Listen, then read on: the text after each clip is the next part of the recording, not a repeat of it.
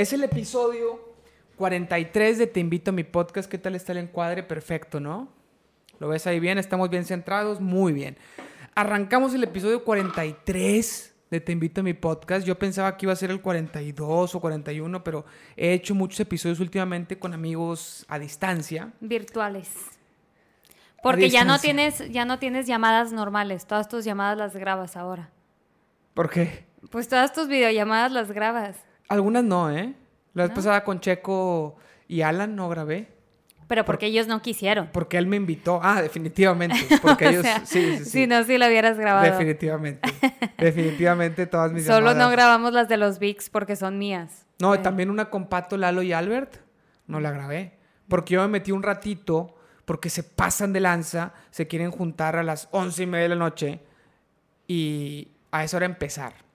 Sí, yo sé. Darle hasta la una de la mañana, dos de la mañana y qué necesidad, estamos en cuarentena todo el día y, y no, hasta las once y media de la noche. Así es la gente. Pero todo el día lo tienen libre. Oye, pero aparte, Albert no vive aquí, ¿no? Vive en Chicago. Según yo, allá es una hora más tarde. De le vale madre. y está echando cheve y vamos por otra cheve. Y yo, güey, bueno. Eh, un saludo a Albert, a Lalo y a Pato. Muy bien. Todos ya han estado en este podcast, menos Lalo y Albert. O sea, solo Pato. Qué menso eres. Pero, pero. Pensaste que PM, ¿verdad? Sí, es que con Lalo y Pato ya hemos grabado en el otro podcast que teníamos por allá, pero, pero Albert no ha estado.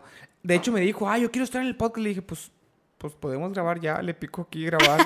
si quieres, empezamos a grabar un episodio. Pero como que no se la creen, o sea, como que siente, estoy en llamada, ¿por qué sería un podcast? ¿Por qué esta llamada se convertiría en un podcast? No tienen la visión que tenemos. Es lo que decíamos la vez pasada, que pues es una llamada normal. Es una llamada más. Solo grabada. Sí, es que cuando vienen aquí, antes del, de la pandemia, este, pues como quiera el hecho de estar con los audífonos, con el micrófono. Te sientes en otro mood. Te sientes en un ambiente podcastero. En, Ay, Dios mío. Y, y en, en videollamada, pues te sientes en un ambiente de videollamada de, con mis amigos, porque muchos ya están, muchos están usando las videollamadas para, para, para hablar con sus amigos, entonces ya no me ven como alguien que necesitan para hacer sus propios episodios y grabar sus propias llamadas. Ya nadie me necesita, ya nadie me, me quiere y me siento inútil en el mundo. Pues no encuentro mi lugar en el mundo, Eva no entiendo, estás siendo un poco contrario a lo que acabas de comentar de que estás grabando un chorro de podcast últimamente. o sea, va totalmente en contra de lo que acabas de decir. No, porque estoy forzándola. les podcast. no les digo. no, sí les digo. Todos los que han estado en un episodio a distancia saben que es un episodio del podcast. Para que no te demanden con la Profeco o algo así. Me dicen, oye, ¿qué onda? ¿Por qué, porque me vi de repente en tu YouTube, en tu canal de YouTube y Oye, amor, yo quiero, yo quiero que nos hables de algo antes de arrancar nuestro capítulo de hoy. ¿De qué? Tu nuevo look. No es nuevo. de hecho es, viejo. Es mejorado. ¿Por qué? Cuéntame. Porque ya es chongo completo. Pues sí. Ayer ya llegó a chongo completo. Mira, voltea para que la cámara te vea. Así, ¿no? Más o menos. Los que porque Todos los que están escuchándonos en, en, plataforma de podcast, imagínense un chongo completo. Apenitas. Muy apenas. con unos cabellos Con algunos cabellos que se caen, que a lo mejor con un poco de gel se aplacan. Eh, todavía no, no, está, no está fácil de, de que se, de, de, que se mantenga. ¿Y cómo te sientes con tu nuevo look? Barba. Es que la barba no me la he quitado, pero por Barba de cuarentena, cabello largo, camisa así media abridilla. Abierta. Perdón, es que es la cuarentena. Quitaría esa parte, pero no lo voy a hacer. lo voy a dejar. Este, este y, y, más músculo, menos grasa. ¿Qué onda? la verdad es que no traigo más músculo que hace dos eres semanas. Eres más fit, eres más fit y eh, normalmente la gente es fit y cambia look cuando cortan o, o se separan de su pareja. Y lo estamos logrando a que estamos todavía juntos y estás mejorando tu físico. ¿Qué estás insinuando? Pues no sé, ¿tú? ¿Qué, ¿Tú? estás, ¿qué ¿Tú eres el que está cambiando de look? A ver, el episodio pasado hablamos de un divorcio y hoy estás hablando de que la gente cambia de look cuando, cuando se pues separa. Tú, eres el que cambió de look. Yo traigo el mismo animado look desde por quién? meses. Ahí hay, ahí hay gato encerrado. Gato encerrado. ¿Por qué se dirá gato encerrado cuando algo no está cuadrando? ¿Porque los gatos son difíciles de encerrar? Muy probable. No creo, no creo que sean tan difíciles, son bien huevones. No. ¿Los caseros? o sea, brincan o saltan alto, no sé. No sé, no quiero reflexionar sobre eso. Ok, el episodio de hoy, ¿por qué se llama Gato Encerrado? Ese es no, no, mi amor, nada que ver. No tiene nada que ver el título con lo que vamos a hablar. No, no. Estoy proponiéndote, no quieres, ya lo vi, pero proponiéndote cambiar por completo el esquema y hablar, de por qué. Investigar. No. Bueno, eh, me siento muy, muy feliz, muy contento. el, episodio anterior que tú y yo grabamos fue el domingo pasado, ¿verdad? Así es, hace una hoy, semana. Hoy es domingo otra vez. Hace cuatro semanas grabamos el primero. Pero bueno, del episodio anterior a este, que ha pasado una semana, eh, me siento muy contento porque siempre es lo que había querido, grabar cada semana juntos. Ok este, o procurar más o menos. Es que este es el único momento en el que Mauri y yo hablamos. Fuera de esto, sí, la verdad es que, la, verdad es que con todos los que he grabado podcast, me gustaría grabar una vez a la semana, o sea, agendar como... O sea, acabo de hacerlo especial sí, y... Sí, no. Lo, lo arruino. ¿Ves? Luego porque él cambió de look. ¿Cambiaste de look también? No, tú. Yo no cambié, es una evolución paulatina. no es de que un día para otro, ¡pum! El cabello largo es un proyecto que ha tenido sus pues bueno, ha sido complicado y la gente que ha visto los, los episodios del podcast ha podido ir viendo cómo ha aumentado el cabello poco a poco. Muy bien. Oye, ¿y quién más nos acompaña hoy? Mauro. Mauro, ¿cómo está? Mauro, bien, ahorita no se está moviendo. ¿Cuántas semanas lleva ya en, el horno? En el horno. 21 semanas. Este miércoles llegamos a las 22. O sea, en 18 semanas y media. 18 semanas. Aproximadamente estará llegando al, al, mundo. Al mundo post-coronavirus, esperemos. Un, ser completamente indefenso, siendo parte de una especie que no se puede valer por sí misma. Hasta, hasta después de un chingo de años. todavía de no. De hecho, hasta los 30. de hecho, todavía no podemos hacerlo solos. No, ya, yo creo que a los 30 ya. Ya puedes salirte a casa de tus papás y todo. Ay, desde antes, Mauricio. ¿Qué te pasa? Tú te saliste a los 28. Es que tú estuviste, tú estuviste viviendo un poquito de tiempo en Ciudad de México y allá la gente es muy abierta, juegan el juego de las llaves. Ay, qué asco. ¿Viste la, la serie? Porque me forzaste. Oye, es terrible. Ya lo platiqué eso. En el episodio anterior con Camargo lo platiqué a... ah, pásamelo. Pásamelo. Ya sé, ya sé que lo hablaste pásamelo, con Camargo. Pásamelo, pásamelo, pásamelo. A prof... Ah, ¿Dónde quedó? Allá, atrás de ti, atrás de ti, atrás de ti.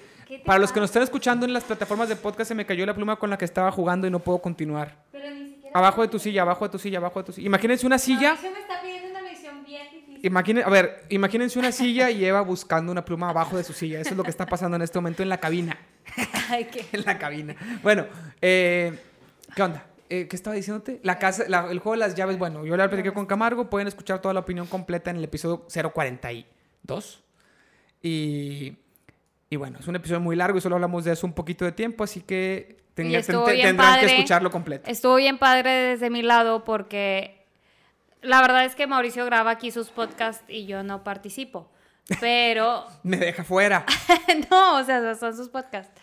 Pero justo ese día yo, había ido al baño que está al lado del, del cuarto en el que Mauricio... Enfrente.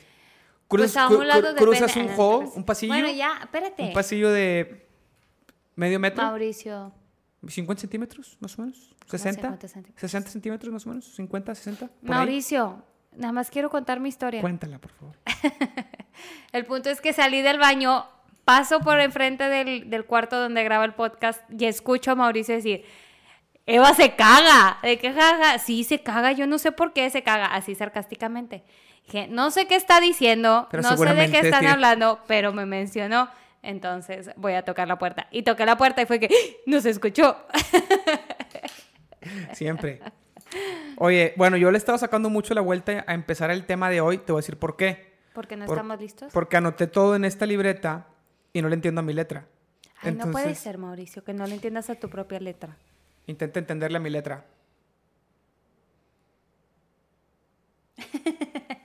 Sí, sí puedo, sí puedo un poco. Pues sí, pero así, estar así todo el tiempo. Pues mi amor, aprende a escribir.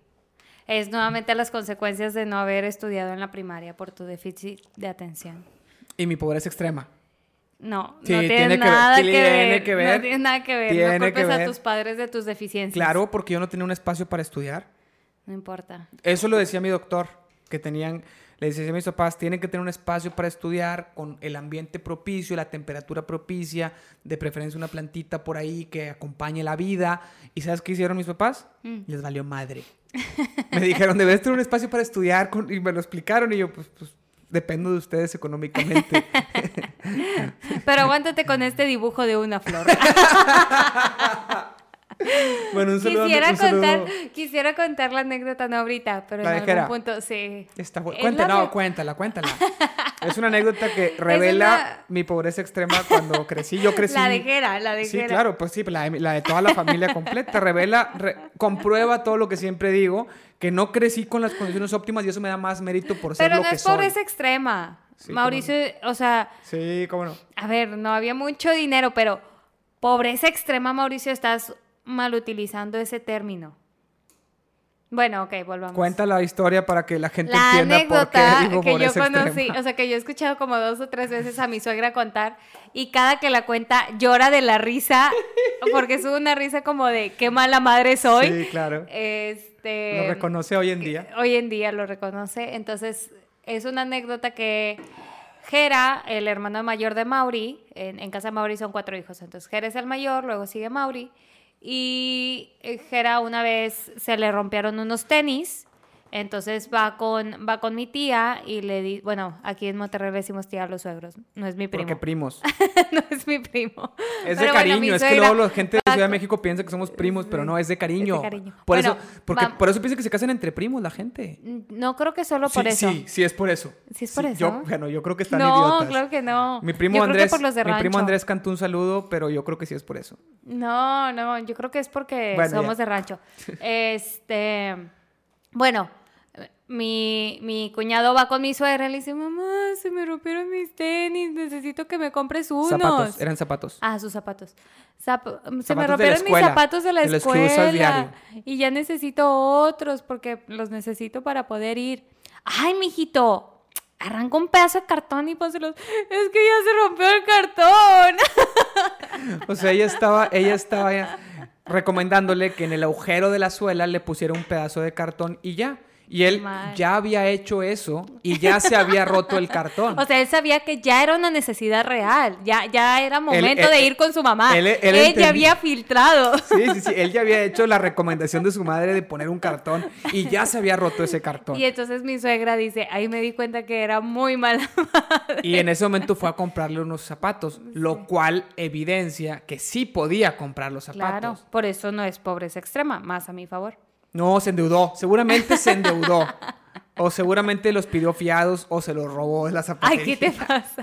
Sí, bueno, pasaba mucho en, en, mi infancia que mis papás se robaban cosas. ¿Qué te pasa? Claro que no. No se crean, no se crean, es broma. Por bueno, de tus padres. Pues sí, se lo ganan. no, no se crean, es broma, es broma. Eh, un saludo a mis papás, un saludo a mi hermano Jera y un saludo a Eva por haber contado esa historia. Saludos. Oye. ok. ¿Empezamos el tema de hoy? Por fin. Empezamos el tema de hoy. El tema de hoy es, platícanos tú. Pues hoy, ¿qué día es, Mauricio? Hoy es Domingo de Resurrección. Así es. Semana Santa 2020. Semana Santa. Estoy, eh, este, este episodio lo voy a subir hoy mismo a las plataformas digitales de podcast y a YouTube completo. Los clips, las partes. Como en tres meses. No van a ser todavía pronto. Entonces, cuando la gente vea esto en Instagram, si, si está viendo en partes, en clips, pues seguramente ya pasó tiempo, ya no es domingo de resurrección. Ya no está de moda el tema y nadie va a ver mis clips. Y a nadie le importa mi, mi, contenido. Pero lo se hace con mucho amor. Muy bien. Y yo estoy muy contento porque pudimos grabar una semana después de la vez pasada. Y yo propuse el tema. Íbamos a grabar como... Íbamos a grabar... Íbamos a grabar como uno diario durante la primera semana de cuarentena. Sí, habíamos dicho... Dijimos que íbamos a hacer toda una serie de episodios en la primera semana de cuarentena. Y solo, y, solo grabamos uno. Y luego tres semanas después grabamos otro. Pero ahora una semana después. Porque tenías muchos amigos ahí. No seas mentiroso, no le eches la culpa a mis amigos. Siempre, criticando a mis amigos. Bueno. Total que no logramos empezar el capítulo. Este episodio se llama. ¿Qué? ¿No sabes cómo se llama? No. Yo ya tengo el nombre del episodio. Se llama Dudas Santas. Ok. Sí. Pero no es cierto, porque... Sí, ¿cómo no?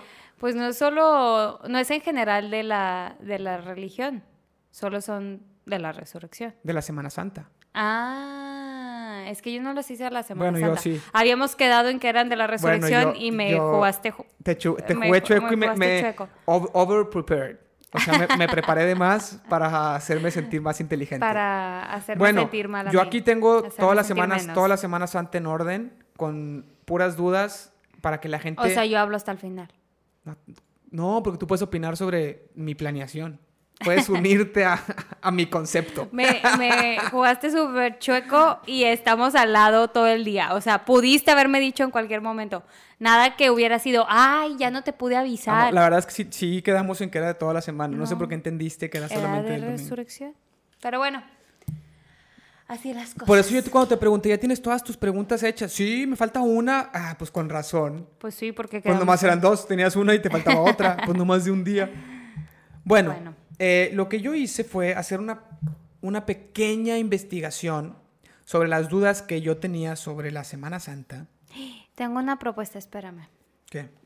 Es que voy a traer algo que nos puede ayudar. Ah, no, aquí está. ¿Qué? Espérame. Es ¿Qué? Que ¿Qué? ¿Qué? ¿Qué? ¿Qué? ¿El Yucat? Sí, porque...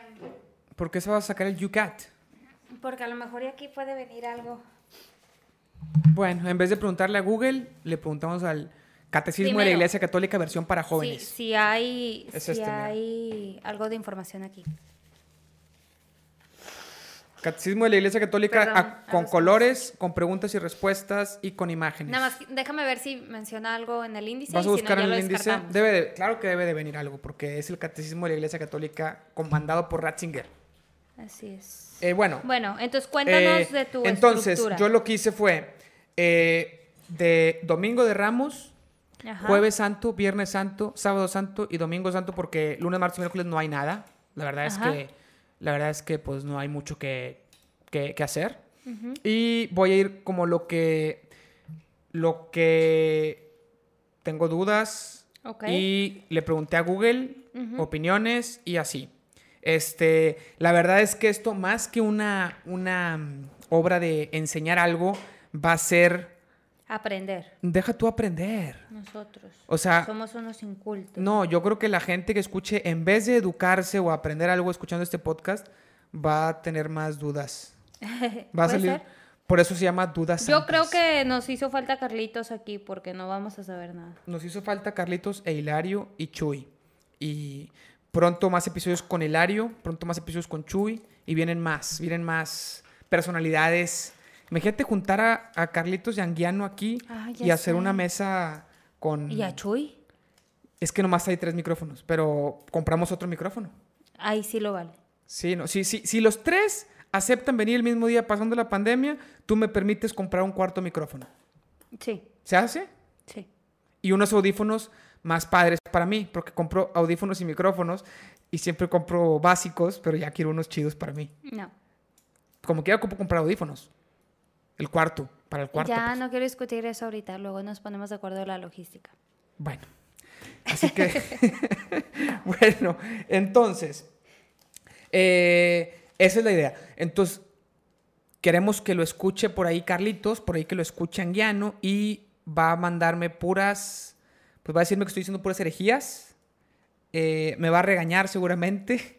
Y me va a decir que... Eso es lo que me preocupaba de este capítulo. Me va a decir que estoy equivocado. Por eso hacemos el disclaimer. No estamos educando ni enseñando. Estamos compartiendo las dudas y lo poco que pudimos investigar en Google. ¿Por qué? Te voy a hacer un aprendizaje que he tenido en los últimos años. Eh, Google sirve para demasiado, ¿no? Se me hace que es una enseñanza que vas a compartir con la audiencia y no conmigo porque esa ya me la has compartido a mí. sí me la aplicaste la vez pasada. ¿Qué? es que algo dije, conté una anécdota y tú, ¿me lo estás contando a mí o a la audiencia? Y yo, ¿a ti? ¿A todos? Pues yo ya me la sé. Entonces ahora... Perdón.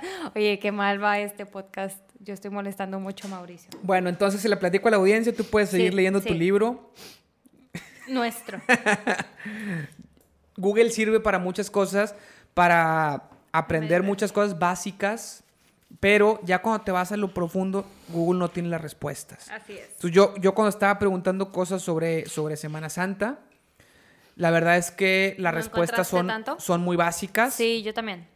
Por ejemplo, Por eso ¿qué, no me siento tan ¿qué, ¿qué sí encontraba cuando buscaba algo bien específico, por, como por ejemplo, qué evangelio se leyó el domingo de Ramos del año pasado, del antepasado y así. Mm, Entonces estuve revisando qué, qué evangelistas se leyeron en cada año en el día. Eso sí lo encuentras, perfectamente te viene. Pero si dices, oye, ¿cuál es el verdadero significado del Domingo de Ramos? No, te viene, te viene algo muy básico que, que cualquier experto podría desmentir, ¿no? Entonces, yo creo que para cosas muy técnicas, sí, pero tienes que saber qué preguntarle. Si es algo muy, muy así, muy filosófico, muy profundo o así, no vale pa' pura madre. Entonces... Te escribió tu padre en WhatsApp. Que... Dile que... Ah, lo voy a contestar una vez. Sí. Eh, ahí está. Oye, tienes muy buen autocorrector. Me equivoqué de a madre y todo me lo corrigió. sí. Pues así es el autocorrector, nada más que tú no lo usas. No, no, porque a veces te corrige muy mal, pero justo lo de hoy me lo ah, corrigió bien. Muy bien. Bueno, primera pregunta es: ¿qué onda con el domingo de Ramos? A ver, cuéntame. ¿Qué onda? Eh, yo estuve viendo, en Google dice que se celebra el Domingo de Ramos fue el domingo pasado, cuando inicia la Semana Santa. Semana Santa como si fuera una sola palabra. Semana Santa. Así es. Este, que se celebra, decía en Google que es la entrada de Jesús en Jerusalén con ramos. ¿Ok? Así es. Eh, lo reciben como un rey. Lo reciben como, pues no sé si como rey o como alguien, pero lo ovacionan y luego el, una semana, media semana después, o sea, el, el, jueves en la noche, ya para el viernes, lo, lo, lo chingan, ¿no? Se lo, se lo joden. pues sí, la verdad. Este, esa, esa reflexión era perdón, apaga el clima porque me está dando alergia. ¿El clima? Sí. ¿Cómo quieres que yo cambie? El aire acondicionado, Mauricio. Estamos en Monterrey. Solo digo aire acondicionado cuando hablo con chilangos. Yo soy un chilango de corazón. No. De closet. No. Le voy a la América en, secreto. No, es cierto. Bueno, eh, eso es como la tesis, ¿no? Que, que vivíamos cuando íbamos de misiones, ¿no? Lo, lo, que, pues, esas contradicciones de cómo hace unos cuantos días todos lo ovacionaban y después lo están traicionando, lo están jodiendo, lo están este, gritando que lo crucifiquen. Eso era... Pero este, esta Semana Santa hemos estado viendo las misas con el padre Carlitos de San Juan Bosco, que es gran amigo, nos, nos acompaña en un grupo de matrimonios que tenemos, de formación, muy, muy bien. Y pues bueno, él, él, es experto en, él es biblista, ¿no? Él, él es experto en, pues en Biblia, sabe qué pedo con eso. Ajá. Esa es como su área de, de expertise. Su especialidad. Eh, entonces, estábamos viendo la misa desde el domingo de Ramos y se lee la pasión. O sea, se lee ya cuando pues todo el pedo, ¿no? No, me acuerdo exactamente de qué parte a qué parte, si desde la cena hasta la crucifixión o, exactamente cuál, qué, parte de la pasión, pero se lee la pasión. Y yo decía, ¿qué pedo? ¿Por qué? Entonces, ¿por qué estamos, por qué todos los años celebramos lo de los ramos? ¿Por qué no hay un evangelio de los ramos? O sea, ¿por qué no se lee un evangelio de los ramos? Sí. Y justo en la homilía, en la explicación, pues dice que que lo de los ramos sí es una tradición que tiene muchos años, que se hace desde los primeros cristianos, pero también leer la pasión el domingo de ramos o el domingo antes, también es una tradición que tiene, que tiene mucho y que realmente es pues como lo más importante porque es lo que sí es litúrgico. Pero que ahí puede ir por lo que contábamos la vez pasada, ¿no? O sea, que a lo mejor hay gente que no toma las misas de Semana Santa y entonces si lo ves en secuencia de domingos, ves la pasión un domingo y la resurrección al siguiente, ¿no? Pues no sé, es lo que podría llegar a ser. O sea, podría, podría ser una suposición que hicimos de, oye, ¿por qué, será, ¿por qué será la pasión el domingo de Ramos si el viernes se va a volver a leer y el sábado en la noche o domingo va a haber la resurrección? O sea, ¿por qué chingados? Porque el domingo. ¿Y, y en, los, en las lecturas que encontraste en los años pasados siempre hablaban de la pasión en los domingos pasados? Sí, sí. Eh, sí, pero eh, algo que también, que también revisé fue, me voy a escuchar muy culto, pero en realidad lo investigué hace rato. Este, bueno, el, pues lo que pasa es que en la, última cena se, se, lee el jueves, ¿no? Porque es cuando se celebra. Y el jueves, la última cena se, se, tiene muchos significados, que ahorita que lleguemos el jueves lo vamos medio a ver. Pero uno de los significados es pues el lavatorio de pies, que es... Así es. Que es lo que leímos este año, creo, con Juan, ¿no? Eh, sí, Siempre es Juan, ¿no? Siempre es Juan en jueves, pero el domingo pasado no es Juan siempre. Ya es que hay cuatro evangelistas y se leen diferentes, ¿no? Eh, depende del año, se lee la versión de uno o de otro. y gente como Carlitos sabe qué pedo con las diferencias de las versiones. Nosotros, pues no, solo sabemos que es lo mismo, como que es la misma historia. Pero alguien que conoce todo y, que tiene una expertise ahí, puede decir, no, las diferencias ahí entre este evangelista y este, porque te explica chido. Bueno, el caso es que, em, que sí, una, una, teoría que tenemos puede ser que la gente que no va el jueves, el viernes, ni el sábado, solo va, solamente va el domingo de Ramos y el domingo de Resurrección, pues bueno, el domingo primero lee una como secuencia, ¿no? Lee la pasión y el domingo de resurrección ve la resurrección y ya. Este una semana después. Ya si vas jueves, viernes y sábado es como todo completo con las misas más, pues, pues con más ritos, ¿no? O sea, como extras, con, muchas cosas extras que no son domingo a domingo, que no se ven domingo a domingo. Por ejemplo, el jueves el lavatorio de pies, donde el padre le lava los pies a raza de yo creo que pues, de la comunidad o así. Este, y así, ¿no? El viernes, pues el Via Crucis, y el sábado todo el desmadre. Bueno, ahorita platicamos de eso. Este. Pero bueno, este año, por lo que vi, creo que era Mateo. Se leyó el domingo de Ramos la pasión según Mateo, y en Mateo no viene lo de la Eucaristía, porque una de las, una de las cosas que se instituyen el Jueves Santo es la última cena, cuando la fracción del pan, cuando, cuando a raíz de eso sale, pues pues la Eucaristía, ¿no? el, cuando el Padre consagra y dice, tomó pan y dijo, es, sacado de ahí. En Mateo, en Juan no viene, no viene, en la última cena no viene ese pedo, viene el lavatorio de pies, lo cual no viene en los otros evangelios. Este, está raro porque Juan no, no, cuenta la fracción del pan y sí cuenta el lavatorio de pies, y otros evangelistas sí cuentan la fracción del pan y no cuentan el lavatorio de pies, no sé por qué. Este, pero bueno, eh, qué versión ahí se asemeja más a la realidad, no lo sabemos, o cuál es la intención de cada versión, no lo sabemos tampoco. Creo que este año fue Mateo, okay. el año pasado fue Lucas, el, 2019, Domingo de Ramos, fue, fue la versión de Lucas y sí está la fracción del pan. Entonces, no es que nunca esté, es que depende del que toque. Y si toca uno, pues viene, viene lo de la fracción del pan, y si, no, si toca otro, pues no viene. Okay. Y, y así. Eso fue lo que alcancé a investigar hoy. Eh, pero pues me llamó la atención que, que cuando Carlitos explica en la homilía, no dice, no dice nuestra teoría de la secuencia de los domingos, sino dice que ese es realmente lo que hacían los primeros cristianos. Y los primeros cristianos no sé qué tanto se, se regían por, por la secuencia nuestra de domingo tras domingo, porque pues está, eran perseguidos y lo hacían escondidas y así, ¿no? Era muy, muy diferente. Entonces, no sé por qué leían la pasión el Domingo de Ramos, si a lo mejor todavía no... A lo mejor no existía como Domingo de Ramos, ¿no? Sí, porque se dice que se hacía lo de los ramos, pero más como tradición, y en la liturgia sí se leía el pasaje de, de la pasión.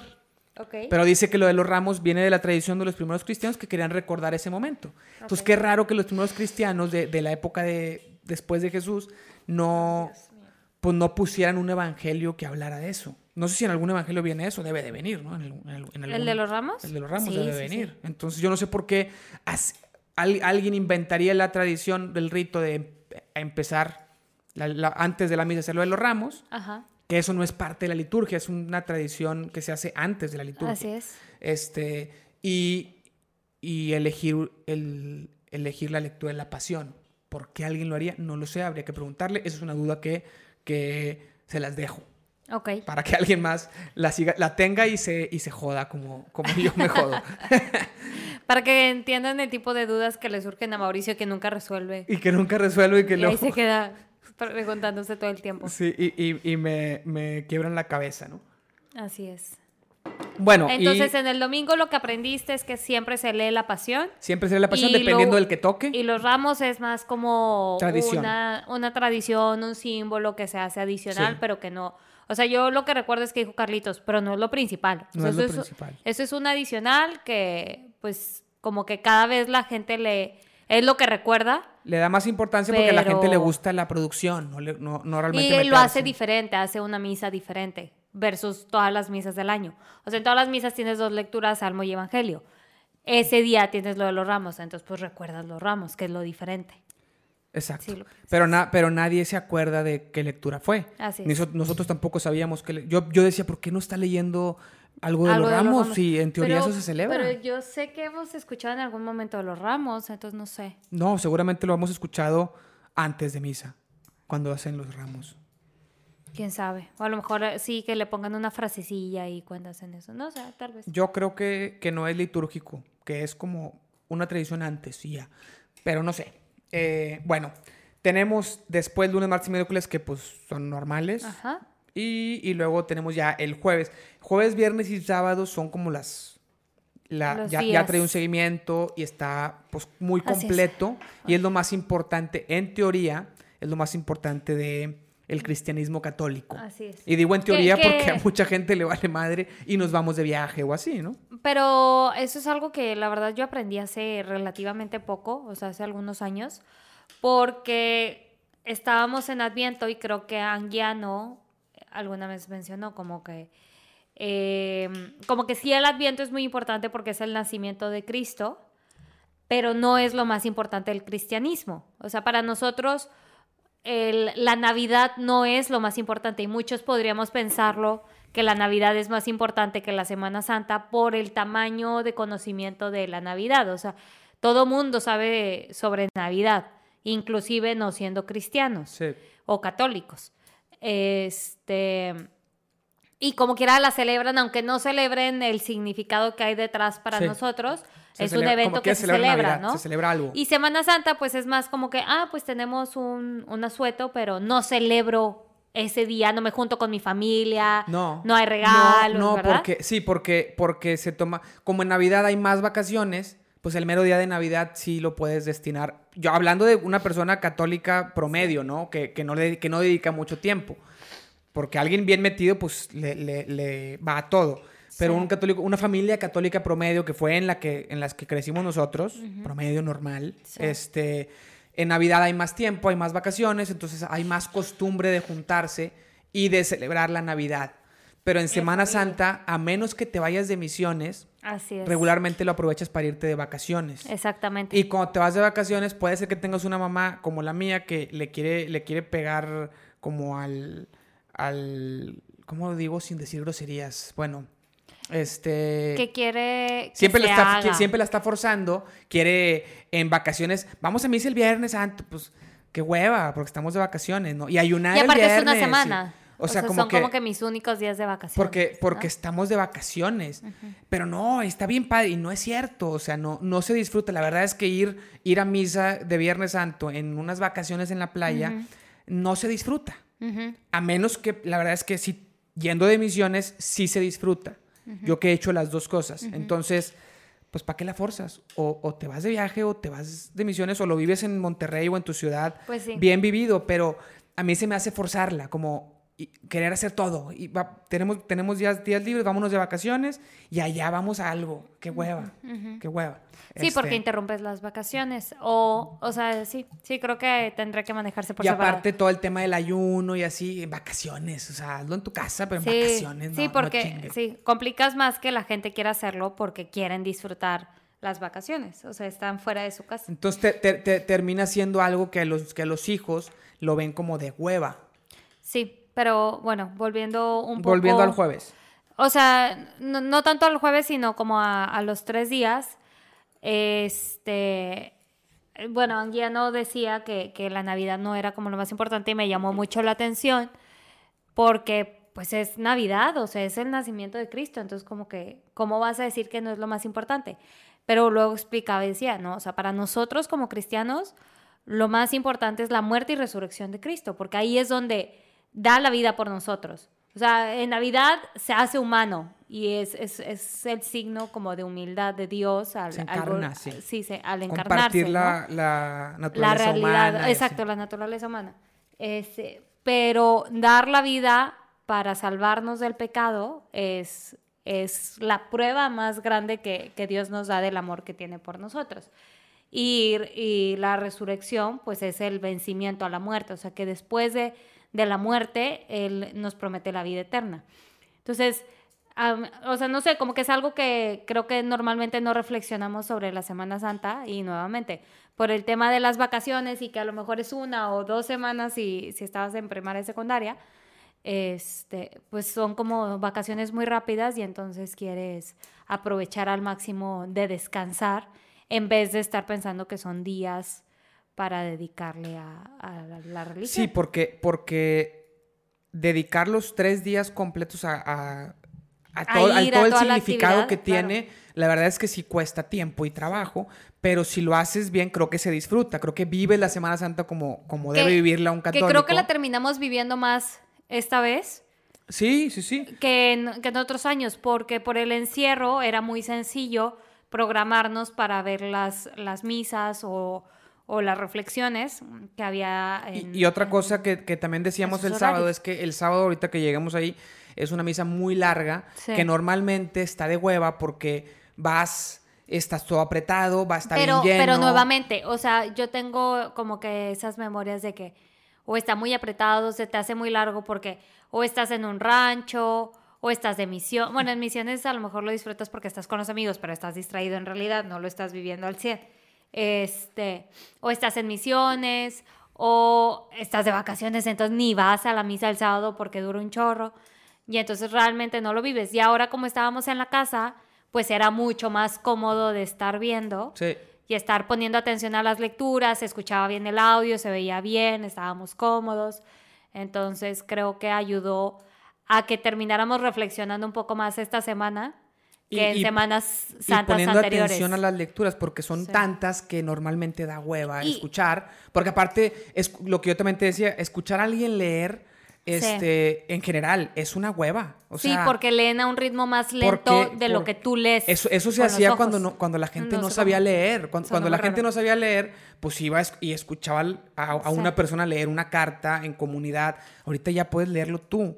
Entonces es muchísimo más fácil de entender si tú lo lees que si escuchas un pelado leyéndolo en un ambiente no propicio, en, con el calor de la chingada que hay aquí, hace aquí en Monterrey regularmente, en esta época del año, todo apretado, haciendo calor. Pero te, te ya dije calor dos veces. Por ahí pregunta, estamos transmitiendo en vivo en Twitch y por ahí pregunta alguien, ¿de qué están hablando? Estamos hablando de, la, Semana, Santa. Somos esposos, estamos encerrados en la cuarentena, acaba de ser la Semana Santa, o bueno, estamos en Domingo de Resurrección el día de hoy. Y, este, y estamos platicando nuestra experiencia. estamos platicando nuestra experiencia, lo que hemos reflexionado en esta semana Santa, ya se fue. encerrados. ya se fue. Este, pero bueno, algo que te iba a decir es que normalmente lo que nos pasa cuando estamos en misa, a ti y a mí, siento que nos pasa mucho, es que hablamos mucho. Tú y yo hablamos mucho durante misa. O sea, como que estamos, o estamos distraídos, porque muchas veces es pura distracción, o estamos comentando algo de la misa, como que, ah, mira, eso me gustó, o, ah, mira, viste eso, o como que, ah, me gustó, o sea, no sé, como que hablamos mucho en general durante la misa. Eh, y, nuestros papás fueron educados en que vas a la misa y no te mueves un centímetro y estás ahí con los ojos poniendo atención en el padre y, o sea, como que... No, no. Eh, por... No poniendo atención. Espérame, espérame. O sea, como que es así como, tengo que estar fijo, quieto, sin hacer nada, porque me acuerdo con, con mi mamá que era así de que, una vez así de que yo, de que jugando con las uñas así de la, o sea, en la mano, así de que jugando, y mi mamá de que me agarra la mano de que se, ella se estaba distrayendo por lo que yo estaba haciendo de que arreglándome las uñas, ¿no? Entonces era así como que, no, no, cero distracciones y, y, y termina siendo más por el, la otra gente se va a distraer porque tú no estás poniendo atención en vez de que se pongan a reflexionar o se den cuenta que ahorita que tú y yo somos más grandes, cuando platicamos normalmente estamos hablando algo de la misa, de que, ah, mira, y viste esto, y, este, y te diste cuenta de lo que dijo la homilía, y no sé qué. Y eso fue, creo que algo que también estuvo muy cómodo de verlo en la casa, que nos valió y pudimos platicar tú y yo como que había una lectura de que, pero ¿por qué está esa lectura del Génesis? O sea, ¿qué tiene que ver el Génesis ahorita? Y al ratito explicaba a Carlitos, ¿no? De que, ah, bueno, el Génesis salió por eso. Este, o de que, ¿y por qué son siete? Porque siete, bueno, eso es una Eso tampoco sabemos todavía. porque son siete, bueno, el siete es un número importante, pero ah, por ahí debe de venir. Mm, ¿Quién sabe? Tal vez. Pero, pero siete lecturas, siete salmos, entonces como que era el, hecho de Vamos en orden, vamos en orden. Bueno, sigue, sigue. O sea, lo que voy es el hecho de que creo que también lo pudimos vivir más padre esta semana fue porque nos sentíamos con esa comodidad de estar en nuestra casa y de poder vivirla un poco a nuestra manera. Como no la podíamos vivir al 100, de que Sí. hincándonos, este, o sea, lo puedes hacer, pero como que no es lo mismo que hincarte lo, en la... intentamos el viernes y más o menos. Tú por, por el embarazo no aguantabas tanto tiempo, pero yo sí. traté. El sábado dije, no, hoy, hoy voy a estar acostado, tirado, desparramado en el sillón, porque está larguísimo y creo que... Me voy a, distraer más. Sí, va a ser un poco... Lo, lo, que alcance de poner atención ya es más de lo que he hecho todos los años de mi vida. Entonces, bueno, pues ya fue ganando. Pero bueno, a lo que voy es que creo que el encierro nos ayudó a a vivirlo de una manera diferente y creo que pudimos reflexionar hasta un poquito más de lo que a veces reflexionamos. Así es, y aprender un poquito porque, porque puedes poner más atención. Aparte que, que puedes elegir de quién verlo, no el que te tocó, y sabemos que es muy bueno donde estábamos viendo. Carlitos, o sea, porque enseña mucho nuevamente. Incluso el otro, el otro, el otro padre que está en su parroquia, creo que se llama Pablo, que también algunos, algunas este, misas las dio él durante la semana, también muy bueno explicando. Y Miguel, ¿no? Pero él nomás, nomás fue el sábado. Ah, ok. Sí, sí. El otro sí estuvo dando unas cuantas y también muy bueno explicando. Entonces tú podías como elegir, pues, dónde sintonizarlo, ¿no? Dónde verlo. Y... Y fue buen contenido. Y fue buen contenido, porque normalmente vas a donde se pueda, a donde esté cerca. Y si estás de viaje, más difícil, porque pues vas a... O, por ejemplo, en misiones nuevamente, o en pues, el eh, rancho, somos nosotros el audio. los que explicamos. No, no, o, o, el audio. O sea, deja tú si tú diste la, la misa este, no, la, o la liturgia, pero bueno, la, liturgia. La, celebración, pero, bueno. Pero a lo que voy es, el audio es malo, nuevamente las condiciones no son óptimas, entonces te terminas distrayendo porque, ay, ¿qué dijo? Y no sé qué. No, y terminas haciéndolo más para terminar. Sí. O sea, hay que leerlo, sé que nadie está poniendo atención, ya acabé de leerlo, ya se acabó, se cumplió. Que no significa que está, esté bien lo que hayamos hecho este, de estar sentándonos todos chuecos y así, porque a lo mejor Desparramado. no está porque a lo mejor tampoco estamos como respetando el sacramento como se debe. Pero, es mejor que lo que hemos hecho toda la vida. Pero sí toma, o sea, nos llevamos más aprendizaje que estando sentados Cuando Caletos nos diga de que no, muy mal por haber estado así, bueno, me hubieras visto los otros 30 años de mi que vida. estaba ahí sentada en la iglesia, pero distraída. Esto fue mejor que todo lo que he hecho en mi chingada vida. Imagínate cómo estamos. Puede ser. Estamos más jodidos de lo que crees. Ay tan bueno, dramático. Entonces el jueves ya lo explicamos, pero lo que aprendí también esta, esta Semana Santa es que pues se lee Juan, eso sí, siempre, creo que sí es todos los años, se, lee Juan, se lee la última cena y en la versión de ¿Por Juan... qué será? Porque Juan está con madre. O sea, Juan no entra en los ciclos. Ya es que los otros tres evangelistas son, hay ciclos por año, ¿no? Y un año se lee Mateo, Lucas, eh, Marcos. No sé si todo el año o haya ciertas excepciones donde, no sé, no sé bien cómo están los ciclos, pero son, creo que son tres ciclos, A, B y C. Se me hace que en Adviento también cambia un poco quién se lee. Tal vez, tal vez, pero Juan no entra en los tres ciclos y Juan siempre es en Semana Santa. Son ciclos A, B y C. Sí, este, Juan está con madre, porque aparte Juan como que tiene una versión más personal Creo que, creo que es el, es el que el que más habla del amor de Jesús. Los ah. demás hablan más como de, como, no sé bien, la verdad es que estoy diciendo lo que más o menos creo. Eh, hay, que, hay, que, dejar esa pregunta. Hay, que, hay que dejar por qué, por qué Juan. Es que solo sé que es porque Juan está con madre. en pocas o sea, Juan, Juan, Juan, se cuece aparte de los otros tres. Los otros tres son como tres versiones que tienen cosas en común y Juan es como más cercano, más personal, no sé. Ok.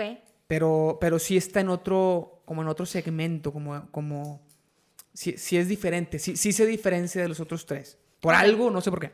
Ok, bueno, muy bien. en la versión de Juan no se ve la, la fracción del pan, como lo decimos hace rato, no se ve la Eucaristía cuando, cuando dice esto es mi cuerpo y eso no, no, no lo platica eso Juan, pero sí platica lo del lavar los pies, que Carlitos decía en la homilía, que, que, que nos habla de Juan quería transmitir que Jesús estaba para los demás y cosas de esas, ¿no? Algo así dijo. No me acuerdo bien. No sé. Este. Sí, creo que, creo que. No, no fue Carlitos el que dijo eso. Fue. No me acuerdo. Pero bueno, eh, hay varias cosas que se, que se inauguran el Jueves Santo. Uno es el sacerdocio. No me digas, no me ah. preguntes por qué, porque no sé. Pero lo dijo el padre ahí, que bueno. Y la, la, Eucaristía. Sí. Sí, ese es el día como del día del sacerdote. Sí, pero no sé por qué. Santo. No sé por qué. Pues a lo mejor por, por. O sea, tenga que ver con el laboratorio de pieza a los discípulos. Con el servicio a los demás. A lo mejor la humildad, sí, no sé. bueno, sí, el servicio, exacto. No sé, la verdad es no. donde Jesús como sirve a su a, los demás. Sí, les lava los pies a los a los discípulos. Ah, Fíjate que en el podcast con Hilario decía, y ya se me olvidó cuál era la diferencia, pero una cosa es discípulo y otra es apóstol. O sea, es diferente. Como que una de los dos era más chingona que la otra.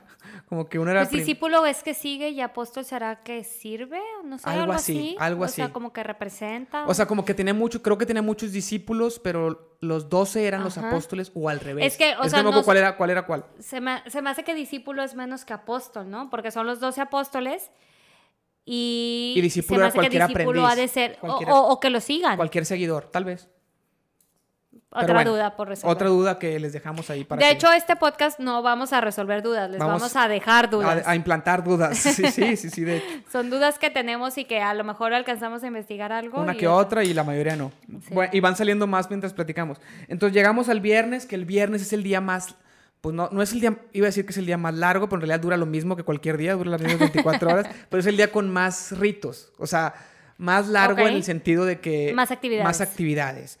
Porque el viernes tienes el Via Crucis, después tienes la liturgia, después las siete palabras y luego el pésame a María. O sea, son un chingo de cosas todo el día. Que eso era el día de misiones, cuando estamos en misiones. Era el día de Era el día de más friega. Porque aparte ya el sábado te ibas, ¿no? El sábado te ibas del pueblo. No siempre, depende de con qué grupo te fueras, pero sí. En Schoenstatt sí era. Sí, no, el sábado nos el íbamos y llegábamos el domingo. Hacías la misa del sábado de gloria en la mañana o así para irte el sábado al pueblo grande. Y el domingo salías ya del pueblo grande. el domingo ya te ibas a Monterrey. Sí, porque el sábado en la noche dormías en el pueblo grande.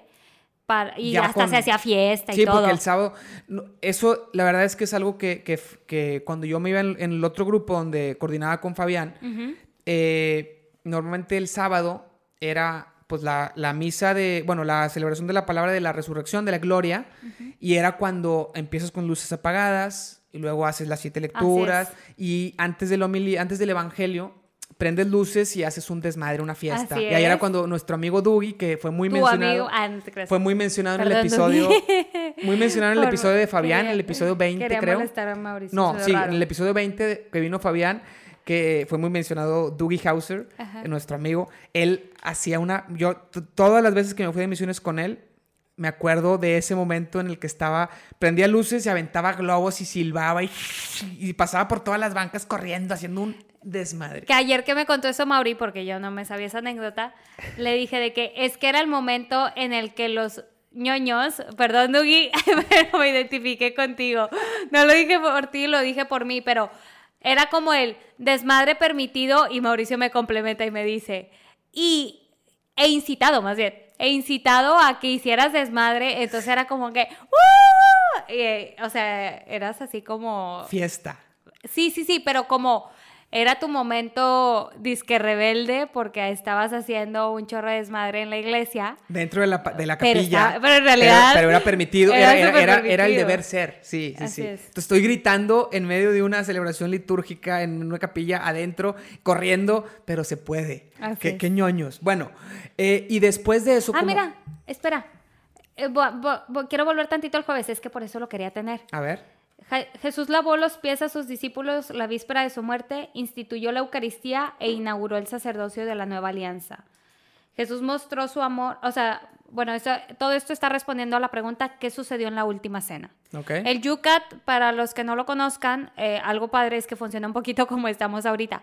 Se basa en preguntas que los jóvenes normalmente podemos tener. Que no somos tan jóvenes nosotros, pero bueno.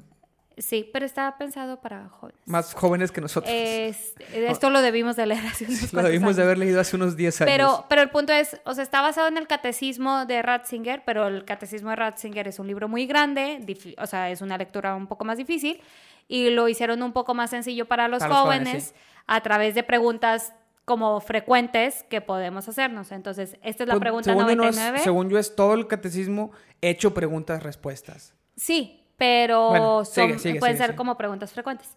Esta es la pregunta 99, ¿qué sucedió en la última cena? Como dije, Jesús instituyó la Eucaristía e inauguró el sacerdocio de la nueva alianza. Entonces dice, Jesús mostró su amor hasta el extremo de tres maneras. Lavó los pies a sus discípulos, dice discípulos, no apóstol, y mostró que está entre nosotros como el que sirve.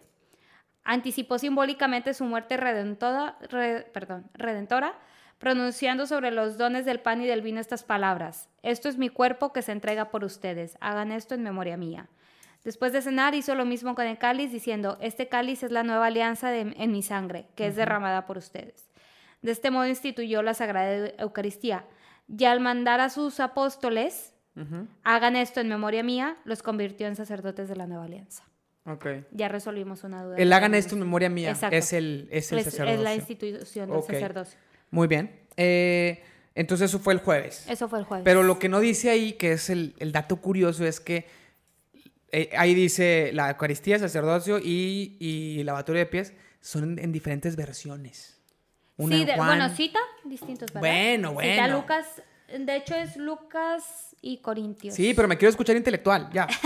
este, entonces el viernes, pues está interesante porque, a ver, primero es ayuno, lo cual a mí siempre me ha dado hueva porque lo haces obligado, lo haces como sin entender por qué hay uno, estamos de luto, pues cuál luto si ya sabemos que mañana pues vamos a, celebrar la resurrección, qué pedo, ¿no? Con eso. Eh, pero en misiones pues tienes que dar la imagen porque eres el que va en teoría a enseñar, entonces ahí es un, no, pues pues tenemos que decir, ay, hay que ayunar y, o no podemos comer carne hoy con ustedes porque luego comes con la gente del pueblo, pero en realidad, eh, o sea, no sé, como que lo, interesante es si, realmente lo sientes, pero cuando es obligado a mí siento que no, no funciona, no sirve para nada.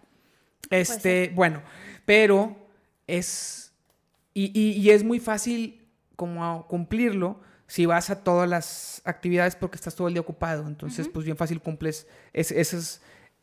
Ni siquiera, ni, siquiera, ni siquiera es complicado. Ni siquiera es complicado. Pero es bien fácil juzgar a los otros que no lo hacen, ¿no?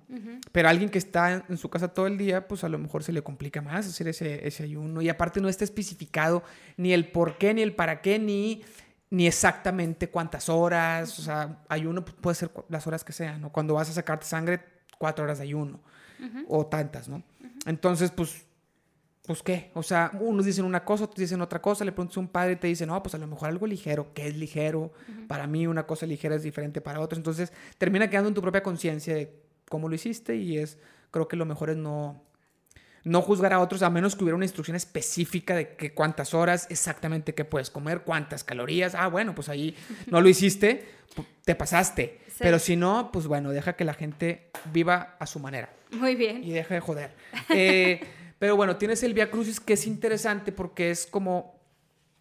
Eh, lo platicaba también eso con Camargo hace poco, porque en las últimas misiones que nos que fue hace 10 años, él representó a Jesús y platicó su experiencia, como pues durante la semana, después, primero el domingo de Ramos, hicimos, conseguimos, un, única vez que conseguimos un burro y el vato entró con ramas. ya vestido, con madre. Este, y, y, el vato dice, no, sí se sentía bien cabrón porque, bueno, la misma gente que me estaba haciendo este, con las ramas alabando el primer día, pues el viernes, no es como que la gente del pueblo lo, hiciera nada, porque, porque la gente del pueblo está como espectador, pero se siente, ¿no? Como que se, siente esa, colectividad de me están viendo cómo me están jodiendo, ¿no? Entonces decía que, es, que lo vivió muy chido. Este, y es la idea como del viernes, ¿no? Hacer una, una, recreación, una representación para recordarlo, eh, que, que regularmente se hace como una obrita de teatro, que luego algunos dicen que no es una obra de teatro porque estás viviéndolo, pero sí es una obra de teatro donde estás muy cerca, cuando, donde el espectador está muy cerca, no es más que eso.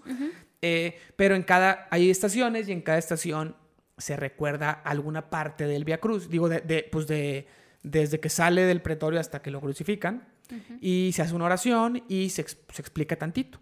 Normalmente te quedas con pues, con, la representación, con lo que ves, porque llegas a cada estación y en cada estación ni escuchas lo que se está leyendo porque sí, pues, nuevamente hay un la experiencia de, de, vivirlo te, puede distraer un poco. Premia más la producción de la representación del vato caminando, los vatos pegándole, este, los, o sea, los soldados pegándole y así, este, más que lo que se dice en cada estación, que realmente lo que se dice en cada estación es recordar ese mismo recorrido pero este año fue un poquito diferente porque lo vimos en, la tele. En la tele y no fue una representación. Cuenta tú qué fue. Pero creo que, creo que algo de lo que mencionábamos de por qué pasa eso es que eh, cuando, cuando empiezas a, o sea, al final se ha de haber creado el Via Crucis como las pastorelas, ¿no?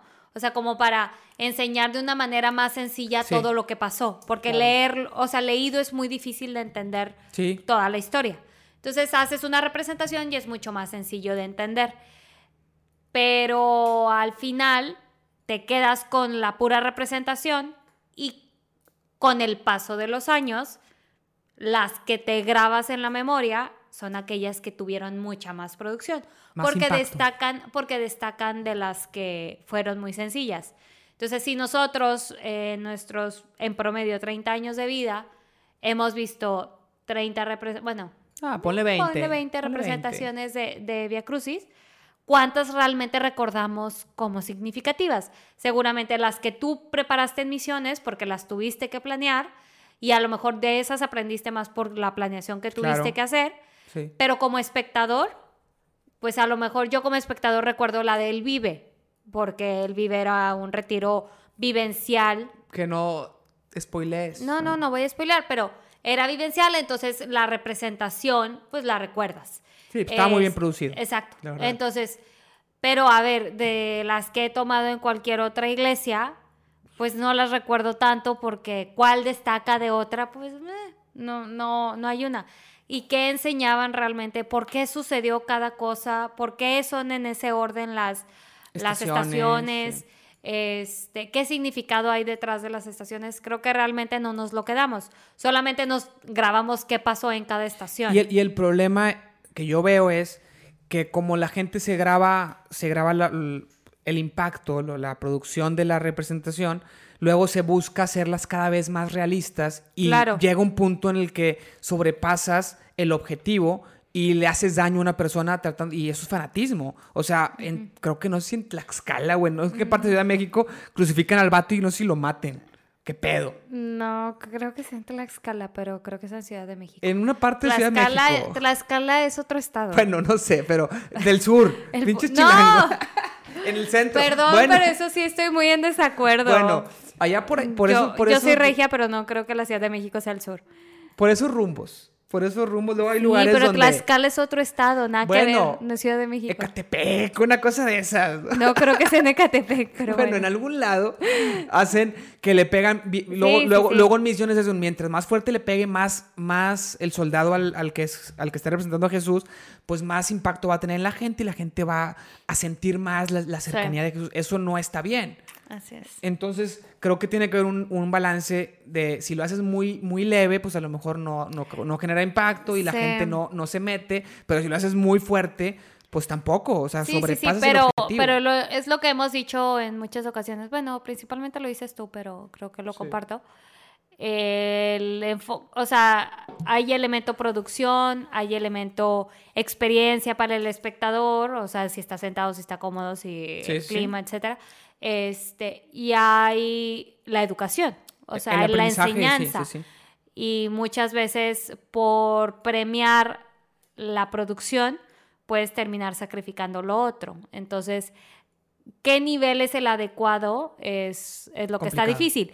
Creo que este año, por la situación, fue un 90% aprendizaje o 100% aprendizaje, porque no hubo representación, era un video, o sea, era, un, era, una, era una persona platicando. Exactamente. Entonces, pues no, no, hubo, no hubo mucha producción, sino más que la del video que le tomaron y que lo y muy buena porque fue nuestra amiga la que estuvo sí, sí. Y que lo editaron para que se viera y escuchara bien, pero nuevamente no hubo un Via Crucis eh, actuado o producido, pero hubo mucha enseñanza. Y, y para nosotros que ya estamos muy acostumbrados a la producción de una representación, pues este destacó porque pudimos aprender un poquito más. Así es. Y, fue, muy, fue muy interesante porque explicó cada estación y explicó muchas cosas de la historia de la iglesia, como en tal época este, esto se recordaba por eso. Por ejemplo, explica lo del cirineo que se me hizo muy interesante. Mm. Este, es el que le ayuda a cargar la cruz. Explica para empezar que pues medio lo obliga, ¿no? Porque siempre en misiones era un, el que va a ser Jesús y el que va a ser el que le ayuda y con madre. Y también se siente, se, se vive como ver, al, si, ves que el que está representando a Jesús está cansado y le ayudas un poquito, si sientes que le, que le alivianas un poquillo la carga y tratas de meterte y de, vivirlo, ¿no? Como un poquito lo que se pudo haber vivido en, en ese momento. Pero ya cuando, y eso está padre, pero cuando lo explica y dice que el evangelista, pues dice Simón de Sirene, padre de no sé quién, dice al explicar quiénes eran los hijos, de dónde era, quiere decir que el evangelista lo conocía. O sea, que, que la comunidad cristiana que estaba recibiendo ese mensaje sabía, sabía quién era. muy, dice, muy probablemente después de este evento, el, ese Simón de Sirene se unió a la comunidad cristiana, su familia se hizo cristiana, porque a lo mejor eran conocidos de la misma comunidad. Y ya con eso es, muy interesante porque nos quedamos nomás con el momento. Y, creo que creo que también mencionó que no es que no es que se quede él con la cruz solo, ¿no? Sino que lo cargan, la cargan entre los dos. Sí. Este, y creo que explica que no puede quitarle ese castigo al, al, crucificado. O sea, tiene que ayudar, o sea, lo ayuda, pero no es que se la pasen a él porque que, la tenía que, no siempre lo ayudaban, lo ayuda porque era una vergüenza para los romanos que se muriera antes. Entonces querían que llegara vivo para que se muriera en la para que se, muriera en la cruz. Entonces dice, "Oye, a lo mejor este se nos Nada más para retardar la muerte." O sea, nada más para que no se muriera antes, porque si se moría antes no cumplían el mandato de su jefe que era que se muriera crucificado. Entonces, oye, a lo mejor se nos muere este vato, pues, ayúdale. No es como que, ay, qué buen pedo, somos buen pedo y ayúdenle, no, mm. sino... Eso, eso era lo que no había alcanzado que el, Ni que el sirino haya dicho, oye, déjame le ayudo porque el vato se ve muy jodido. No, era de... El vato venía cargando unas, no sé si ovejas o qué pedo, y, los, soldados, eh, tú, sobres. Sí. Y lo meten con latigazos. Pues ya ni modo. Y lo, Oye, y luego otra cosa que explicó es que la tumba en donde entierran a Jesús era de José Arimatea. Ah, sí, no sé. José Arimatea o algo así. Pero creo que era su tumba. O sea, que él acababa de, construir esa, ese, sepulcro. O sea, él, preparó ese sepulcro y lo tenía ahí cerquita y fue el que utilizaron para Jesús. Algo así entendí. ¿Pero quién? El, o sea, el sepulcro en el que entierran a Jesús, creo que es de José de Arimateo. Pero es, algo así. O sea, ¿él quién era? No sé, o sea, alguien a quien también mencionan ahí, no sé, no sé quién sea José Arimatea. Es que también explicó que, que, eso lo explicó unos días antes, que en la casa donde cena, la última cena, que era, creo que en Jerusalén, que era muy caro, entonces se la prestan, no era casa de él, entonces que, que, que, también tiene que ver, explica un poquito cómo era la comunidad en ese tiempo, los amigos que tenía, cómo alguien le, le presta su casa en un lugar muy, pues muy caro para la época. Entonces también estaba chido eso. Sé. Pero acá lo que entiendo es como que no era un sepulcro que habían hecho para Jesús, mm. sino que era alguien que tenía su sepulcro. A lo mejor también por eso, porque, porque abrió un sepulcro para él ahí. Exacto. Sino... Yo creo que acá esta persona dijo, ay, pues aquí está mi sepulcro, pues llevémoslo a, sepultar ahí. para no cargarlo más. Pues, no, pues, pues ya, ya enterrar. O sea, les doy el mío, hace cuenta. No sé. Bueno. Ha, estar interesante investigar un poquito más de él. Sí. ¿De quién? De, ¿María creo que, No, José Arimatea, creo que José Arimatea. Creo que es así. Bueno, luego lo investigamos. La gente que se quede con esa duda también. ¿Quién era ese vato? Bueno, y luego se lee a Juan. Perdón si estamos, perdón, voy a hacer otra vez disclaimer. Pero perdón si estamos diciendo cosas incorrectas, porque realmente claro, no, sabe, pues no sabemos, estamos, estamos tratando de aprender un poquito suponiendo. más. quisimos usar este espacio para reflexionar un poquito sobre el día de hoy, o sea, sobre el, día de la resurrección, pero realmente podemos estar diciendo muchas cosas incorrectas. Muchas, sí, muchas cosas incorrectas. Bueno, después se lee la pasión según Juan, según San Juan. Y se lee ahora sí todo completo, narrado con tres personas. Eh, se lee pues toda la parte donde lo condenan y lo crucifican, ¿no? Así es. Este, se, se lee... ¿Nunca te ha pasado que, que te están leyendo la historia y crees que puede tener otro final? No, jamás. ¿Por qué pensaría eso? no sé, como, como si fuera una película, ¿no? Como cuando ves una película otra vez dices, ¿por qué que no se muera Tony en siete días? Ajá, ajá, exacto. Mm, digo, qué triste que lo comparaste a ese nivel, sí, pero... Claro. ¿Tony se macona? Mm, no quiero entrar en ese tema. este, pero, pero no sé, como que, como que estás leyendo la historia y dices de que, es que, o sea, como que yo veo, yo veo el personaje de Poncio Pilato y digo, es que él no lo quería crucificar. Entonces, como que digo, ándale. Sálvalo, sálvalo. Sí, o sea, sí puedes, sí puedes salvarlo, pero ya, ya, ya sé que el final que viene y que tenía que ser ese final. Si no, no estaríamos en esta discusión. Pero... Y algo que no sé dónde escuché, está chistoso porque Poncio Pilato se lava las manos como diciendo, yo... A mí ni me metan, porque ni, es mi, no es, mi, ley. No es mi pedo. O sea, como yo, yo no Aparte era... o sea, ni siquiera es bajo mi ley por la que lo quiero crucificar, son ustedes bajo su la ley. La ley judía y el vato era... Entonces, romano. Entonces, como que porque a mí me están involucrando. El, el caso es que, dice, alguien, alguien decía alguna vez el vato fue el que más quiso zafarse, se lava las manos, y es el que todavía se recuerda después de un chingo, y está en el credo, en tiempos de Poncio Pilato. Se, cree como el culpable, como si él fuera el que lo condenó. No, no, no, no necesariamente, porque en el credo no dice que Poncio Pilato lo condenó, solo en tiempos, de que fue en sus tiempos. Pero, pero pasa la historia. y él era el que no quería meterse. el que menos se quería meter es el que más pasa la historia y el más recordado un chingo de años después.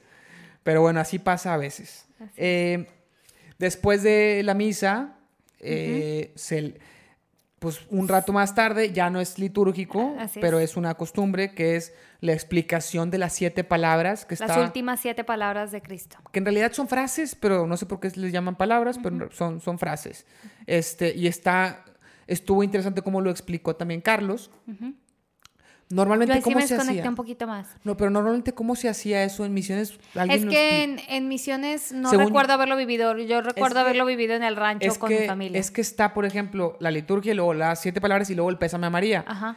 Creo que lo hacíamos todo junto. yo no me acuerdo de las siete palabras, yo me acuerdo del pésame a María. O sea, era, de hecho era Via Crucis, lo crucificaban, luego, luego la liturgia directo. Ajá luego, luego se acababa y era el pésame a María y no me acuerdo si las siete palabras no las hacíamos. Se me hace que no hacíamos las siete palabras. Bueno, al menos en Schoenstatt. Pero era todo junto. Eh, era como un rito largote con representación y con el vato que lo... No necesariamente, o sea, yo sí Así lo hacemos nosotros. Nosotros hicimos el Via Cruz. Es que las primeras misiones que fui, a mí me tocó estar en, o sea, ser María en el, en el pésame María. Mm. Y no fue seguido, o sea, fue el Via Crucis en la mañana y la liturgia y luego, haz de cuenta que eso habrá sido a la una, dos de la tarde. Y como a las cinco fue el pésame a María. O sea, nos fuimos, comimos y todo. Y después hicieron. Y luego ya venían. O sea, de cuenta que el Via Crucis pues lo haces moviéndote. Sí. Y acá más bien venían a donde estábamos nosotros, porque nosotros dormíamos en una escuela, creo. Sí, dormíamos en una escuela ese año. Entonces, en el patio de la escuela se hacía el, el pésame a la, a la Virgen. Ok. Pues mira, yo no me acuerdo de las siete. En realidad son frases, pero les dicen palabras. Pero me acuerdo que las, las separó en tres bloques. Carlitos, las primeras tres. Te voy a decir las que me medio me acuerdo. A lo mejor sí digo las tres, a lo mejor digo una o dos. Pero las primeras tres tienen que ver con, con el prójimo, con, con, el acercamiento al prójimo. Deja la iglesia, según yo. Espérame. Bueno. Es el de yo te aseguro que hoy estarás conmigo en el paraíso. Esa es una. Otra era. Perdónalos porque no saben lo porque no saben lo que hacen. Y a, y a Juan. A mm. Juan le deja María. No, creo que ese es el final. No. Ah, sí, sí, sí.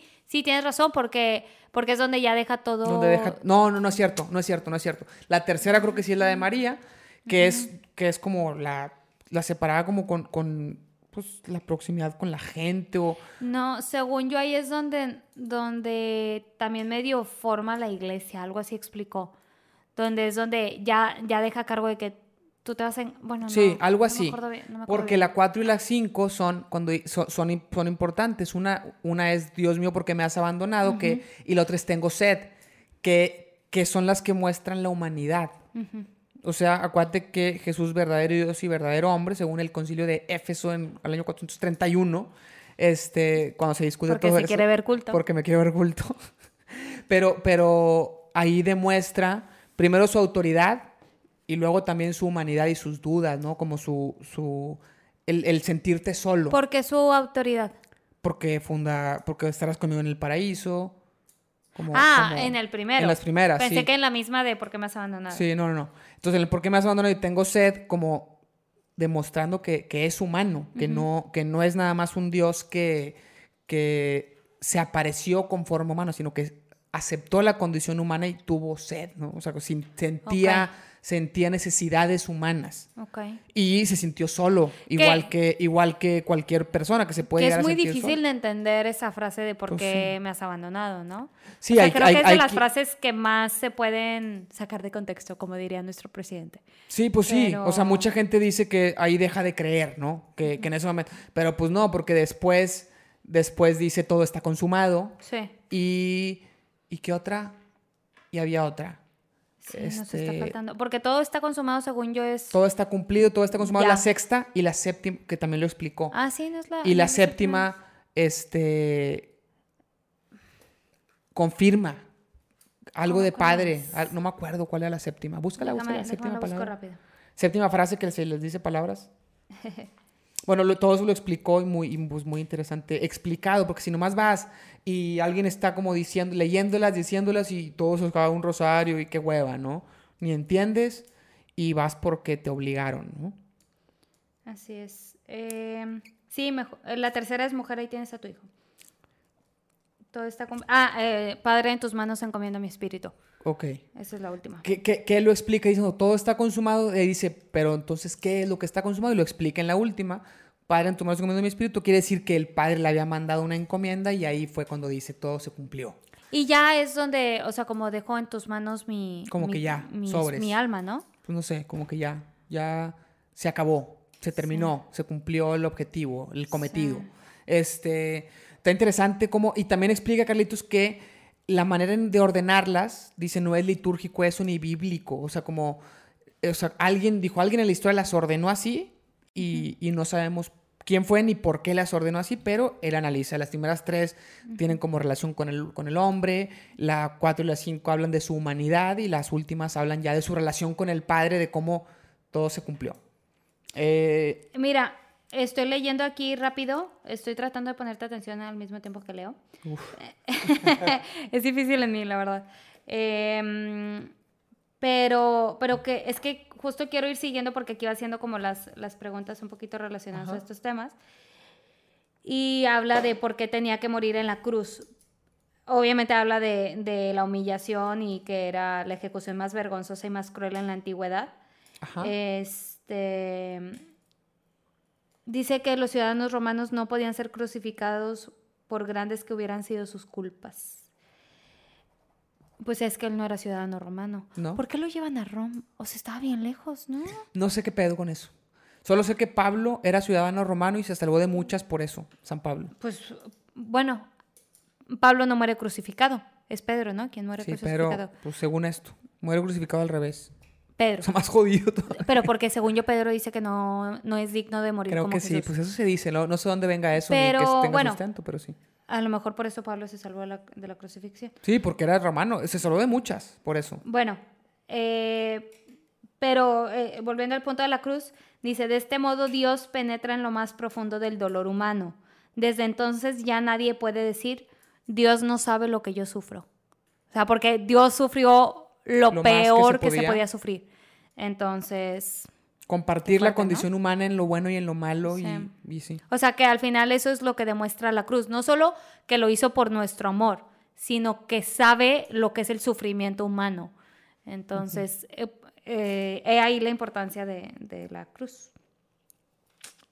De que fuera la peor muerte de la época. Así es. Y luego dice, bueno, porque... porque y aparte también, puede, puede tener que ver con que sea lo más vistoso posible para que la glorificación de la resurrección también fuera más, más impactante, tal vez, no sé. Así es. Aunque resucitar creo que siempre es impactante. creo que con eso. No, pero al, haber tenido muerte pública, es más fácil que después que te apareces, pues la gente te crea, ah, chinga, pues si yo te vi morir, güey. No, ni modo que si te mueres en tu casa y luego resucitas, nadie te va a creer. Así es. Es como que me morí ayer y resucité. no es cierto. No, te, creo. ¿Quién sabe que te moriste? Eh, de hecho, justo la pregunta 103. Voy a prender un poquito el clima. Ahorita lo vuelvo sí, ahorita lo vuelves a apagar porque te diste cuenta que se me calmó la alergia. No, ya me dio un calor de miedo. Sí, ya sé, pero te diste cuenta que yo estoy respirando. Estoy respirando bien. Bueno, sigue con tu, con tu, libro, sigue con tu librito ese. ¿Qué te pasa, loco? La pregunta 103 es justo, va relacionado a lo que estabas diciendo. Ay, perdón, le pegué el micrófono. Em, ¿Murió Jesús realmente o quizás pudo resucitar precisamente porque solo había sufrido la muerte en apariencia? o sea, como si, como que pensaron que se había muerto y, no estaba muerto en realidad. Ok. Y dice, Jesús realmente murió en la cruz, su cuerpo fue enterrado, esto lo atestiguan todas las fuentes. En Juan, los soldados comprueban expresamente la muerte de Jesús Abren el costado de Jesús muerto con una lanza y ven que sale sangre y agua. Me imagino que el agua significa que ya está muerto. ¿O qué? ¿Qué será? No, debe significar vida o alguna cosa de esas. Sí, porque me llama la atención que es sangre y agua. Sí, quién sabe. No sé. Además se dice que a los crucificados les a los crucificados con él les quebraron las piernas, una medida para acelerar el proceso de la muerte. Esta medida ya no era necesaria en el caso de Jesús en el momento en cuestión porque ya estaba muerto que justo comprueba lo que decíamos de que, o sea, penitas aguantó la, cruz porque ya se lo habían fregado bien gacho. Sí, aparte, aparte la flagelación que es antes, como que esa le hizo Poncio Pilato para tratar de, que ya con eso la gente se calmara. O sea, no era como, no era parte de. Fue fue extra porque él decía, oye, pues ya para que la raza se calme, ya lo, ya lo latigué, güey, ya. Sí. No, no, ni madres, crucifícalo. Bueno, pues, pues también. Sí. en vez de crucificarlo directo. En vez de crucificarlo directo. Bueno, eh, y después de eso es la, el pésame a la Virgen que está... Eso no lo alcancé a ver completo porque ya fue mucho lo que habíamos visto y ahí están los videos, todavía lo podemos ver. Y ese es más vivencial que aprendizaje. No, pero, pero en este caso estaba explicando ah, toda la devoción mariana del, del mm católico y está interesante, ¿no? Ah, Como la devoción mariana de, de, los, de los primeros cristianos, cómo ella asume su papel de madre de todos los cristianos después de eso. Creo que eso era con Juan. O sea, creo que eso es lo que eh, Jesús demuestra con Juan y con, María eh, cuando está en la cruz. Sí. O sea, que ahí es donde a María la hace madre de la iglesia. Sí, es que el tema es, el texto dice, hijo, ahí tienes a tu madre, madre, ahí tienes a tu hijo. La interpretación que le da la iglesia es que María es la madre de toda la iglesia. Pero alguien podría decir, es, ¿por qué? Si nomás dijo a Juan. Pero la tradición es la que lo demuestra. ¿Por qué? Porque luego se estudia que en los primeros cristianos asumió ese rol. Eso es lo que te explican en el, en el Pésame a la Virgen. O sea, bueno, cuando estaba explicando el Pésame, porque pues el texto bíblico no dice, no dice tanto, o sea, no, explica, y después de eso María se hizo madre de todos y es madre nuestra, eso no lo explica de, de, una forma, no, eso no lo explica la, la, la lectura. ¿Quién lo explica? La tradición. Por eso este, escritura y tradición van juntas. Pásame la pluma, no sé por qué me la quitaste. Quiero ver cómo reacciona. No, pásame la pluma. es que estoy viendo tus dedos, tus dedos, azules. me interrumpes. Ya habías terminado, ya habías terminado. Te dejé terminar. No, no tengo pruebas, pero tampoco tengo dudas. bueno, eh, y seguimos. Muy bien. Bueno, por eso estuvo interesante la, toda la explicación. Yo no me la sé tanto porque no la, no la vi completa, vi un pedacito, pero estuvo, o sea, sí está muy padre toda esa, toda esa devoción. Es, habrá que entenderla más primero, antes de, de vivirla, porque como siempre digo, vivirla a huevo, pues no tiene caso, ¿no? Es porque la entiendes. ¿Qué cosa? ¿El la devoción mariana, ¿no? La devoción a María. Sí, es difícil de, de entender también como o sea, todo el tema de María es... Es, que todo el tema de, María tiene mucho que ver con... Tiene unas influencias bíblicas y otras de la tradición. O sea, cómo reaccionó la gente en esos tiempos y qué en qué fuentes te basas, pues tienes que estudiarle, ¿no? Estudiar un poquito. Así es. Porque viene muy poco en la Biblia. Bueno. muy eh, bien. Y se acaba Y se acaba el viernes, ya por fin. fue largo, fue largo. En teoría hay ayuno. Eh, lo que explicaba también el padre Carlos era que el ayuno no es un ayuno de sacrificio, sino un ayuno de espera, pero a mí se me hace que es lo mismo eso. o sea, como quiera es a huevo y como quiera es porque estás triste, porque murió Jesús. A, mí, a mí algo que me llama la atención del viernes, que también lo comentamos, fue que no hay Eucaristía.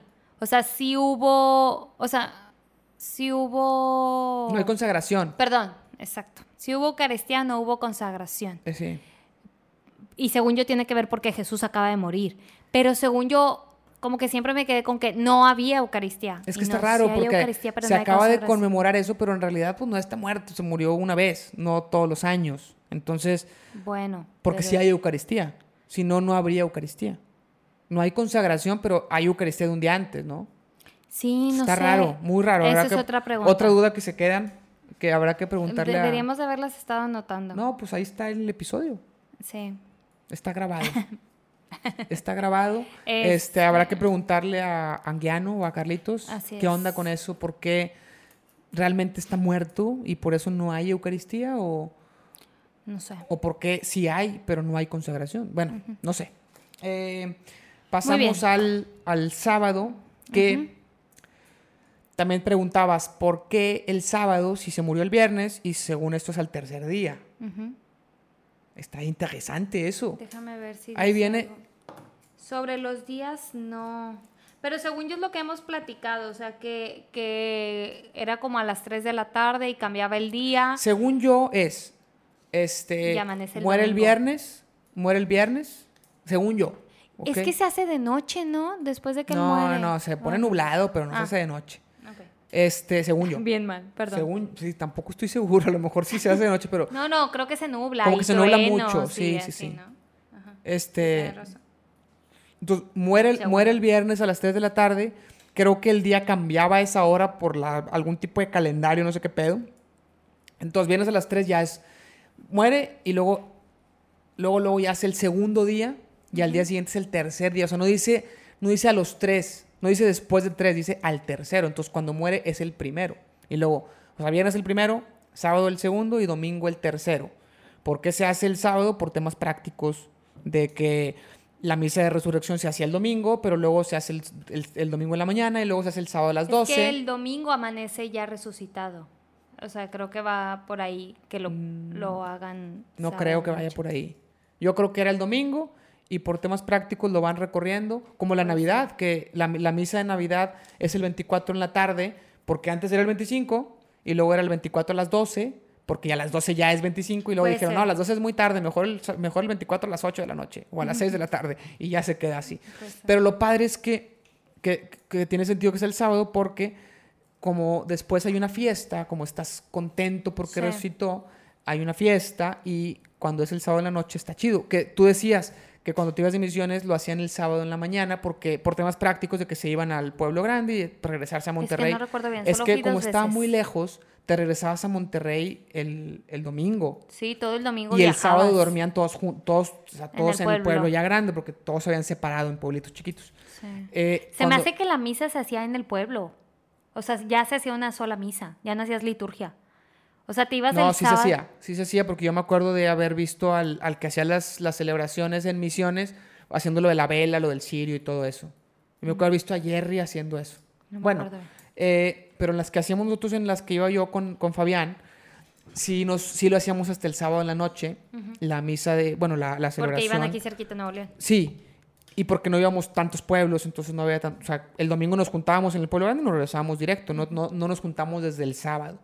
Pero el caso es que hacíamos la, la celebración, se hacía el desmadre de cuando prenden luces y todo, y luego, luego había convivio, que se preparaba desde antes. Entonces el convivio se ponía con madre. Era, lo hacíamos a las 6 de la tarde, se acababa a las seis y media, 7, no, como 7.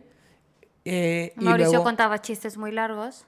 Una vez conté un chiste muy largo en el convivio porque había mucho frío, hacía mucho frío afuera, todos estaban en la capilla. Y te fregaste a todos. Sí, sí, sí, ya, ya en el Ya tenías un público ¿cómo se dice?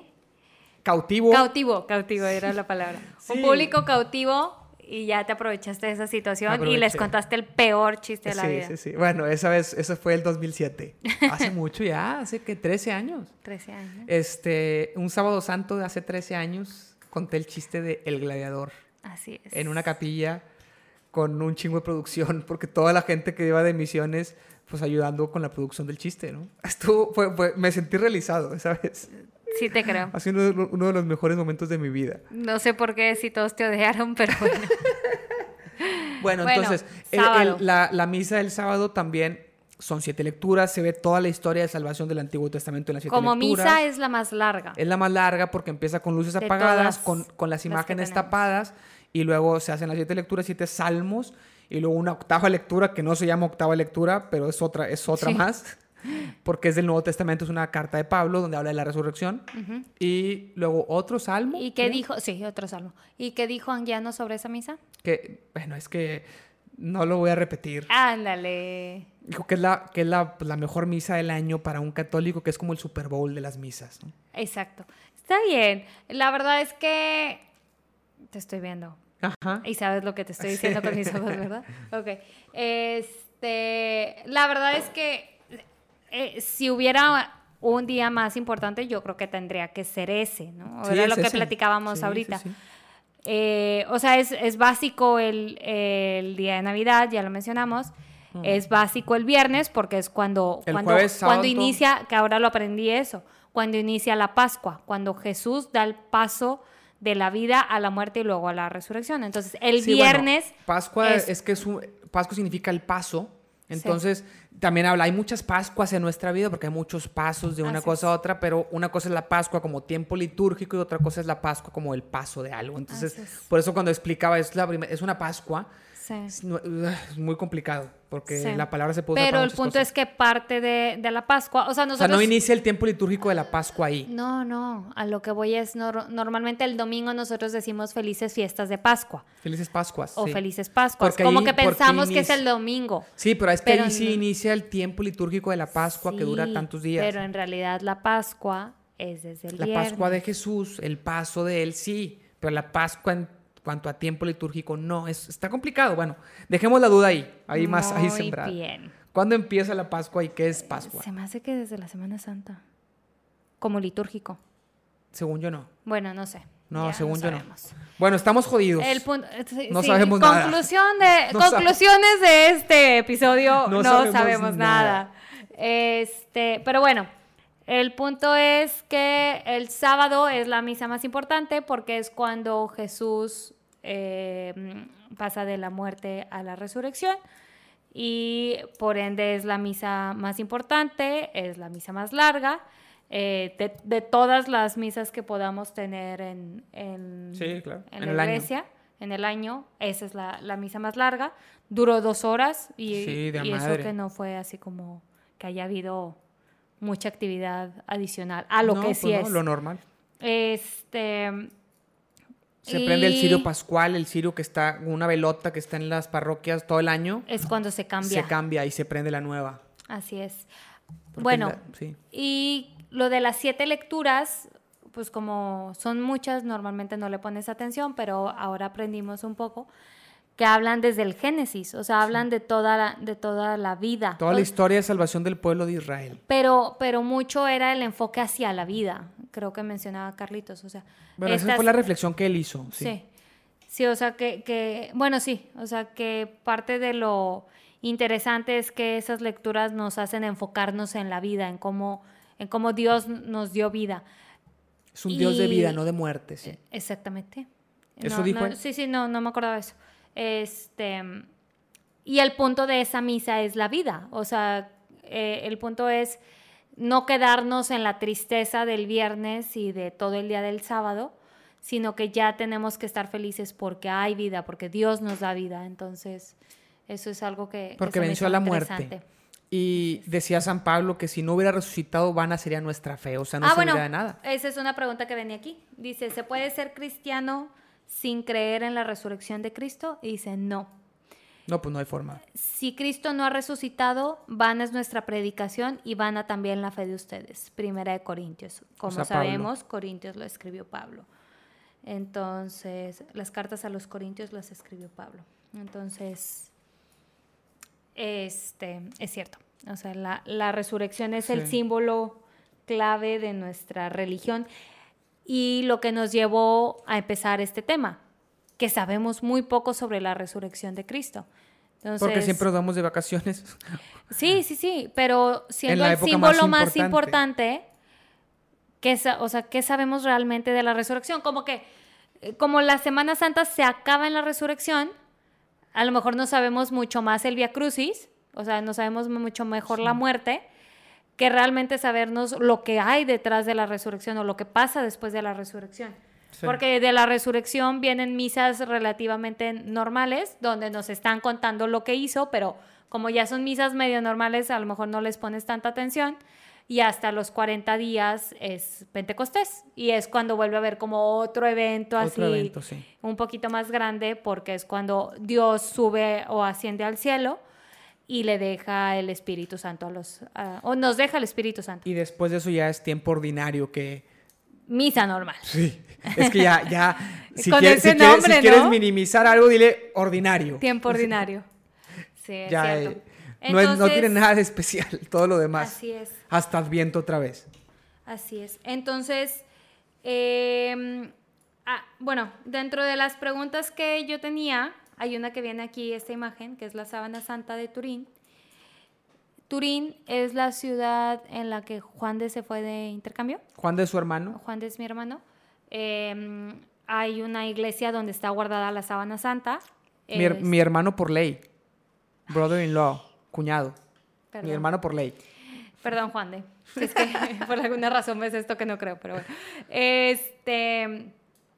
Pero, o sea, dentro de lo que estuve leyendo mencionaron, a las, mencionaron la sábana santa y me dio curiosidad por investigar y estaba leyendo que en los estudios de carbono, no, sé bien cómo se dice, pero el estudio de carbono es el que le hacen a, como al a, a, todos los a todas las reliquias para saber de qué fecha son. Este, y que segura, o sea que los estudios salen como que es en realidad de la Edad Media. Entonces, no, no. O sea, que no es de esa época. No sale exactamente que sea de, del año. ¿Y ahí viene del año cero o el año 30.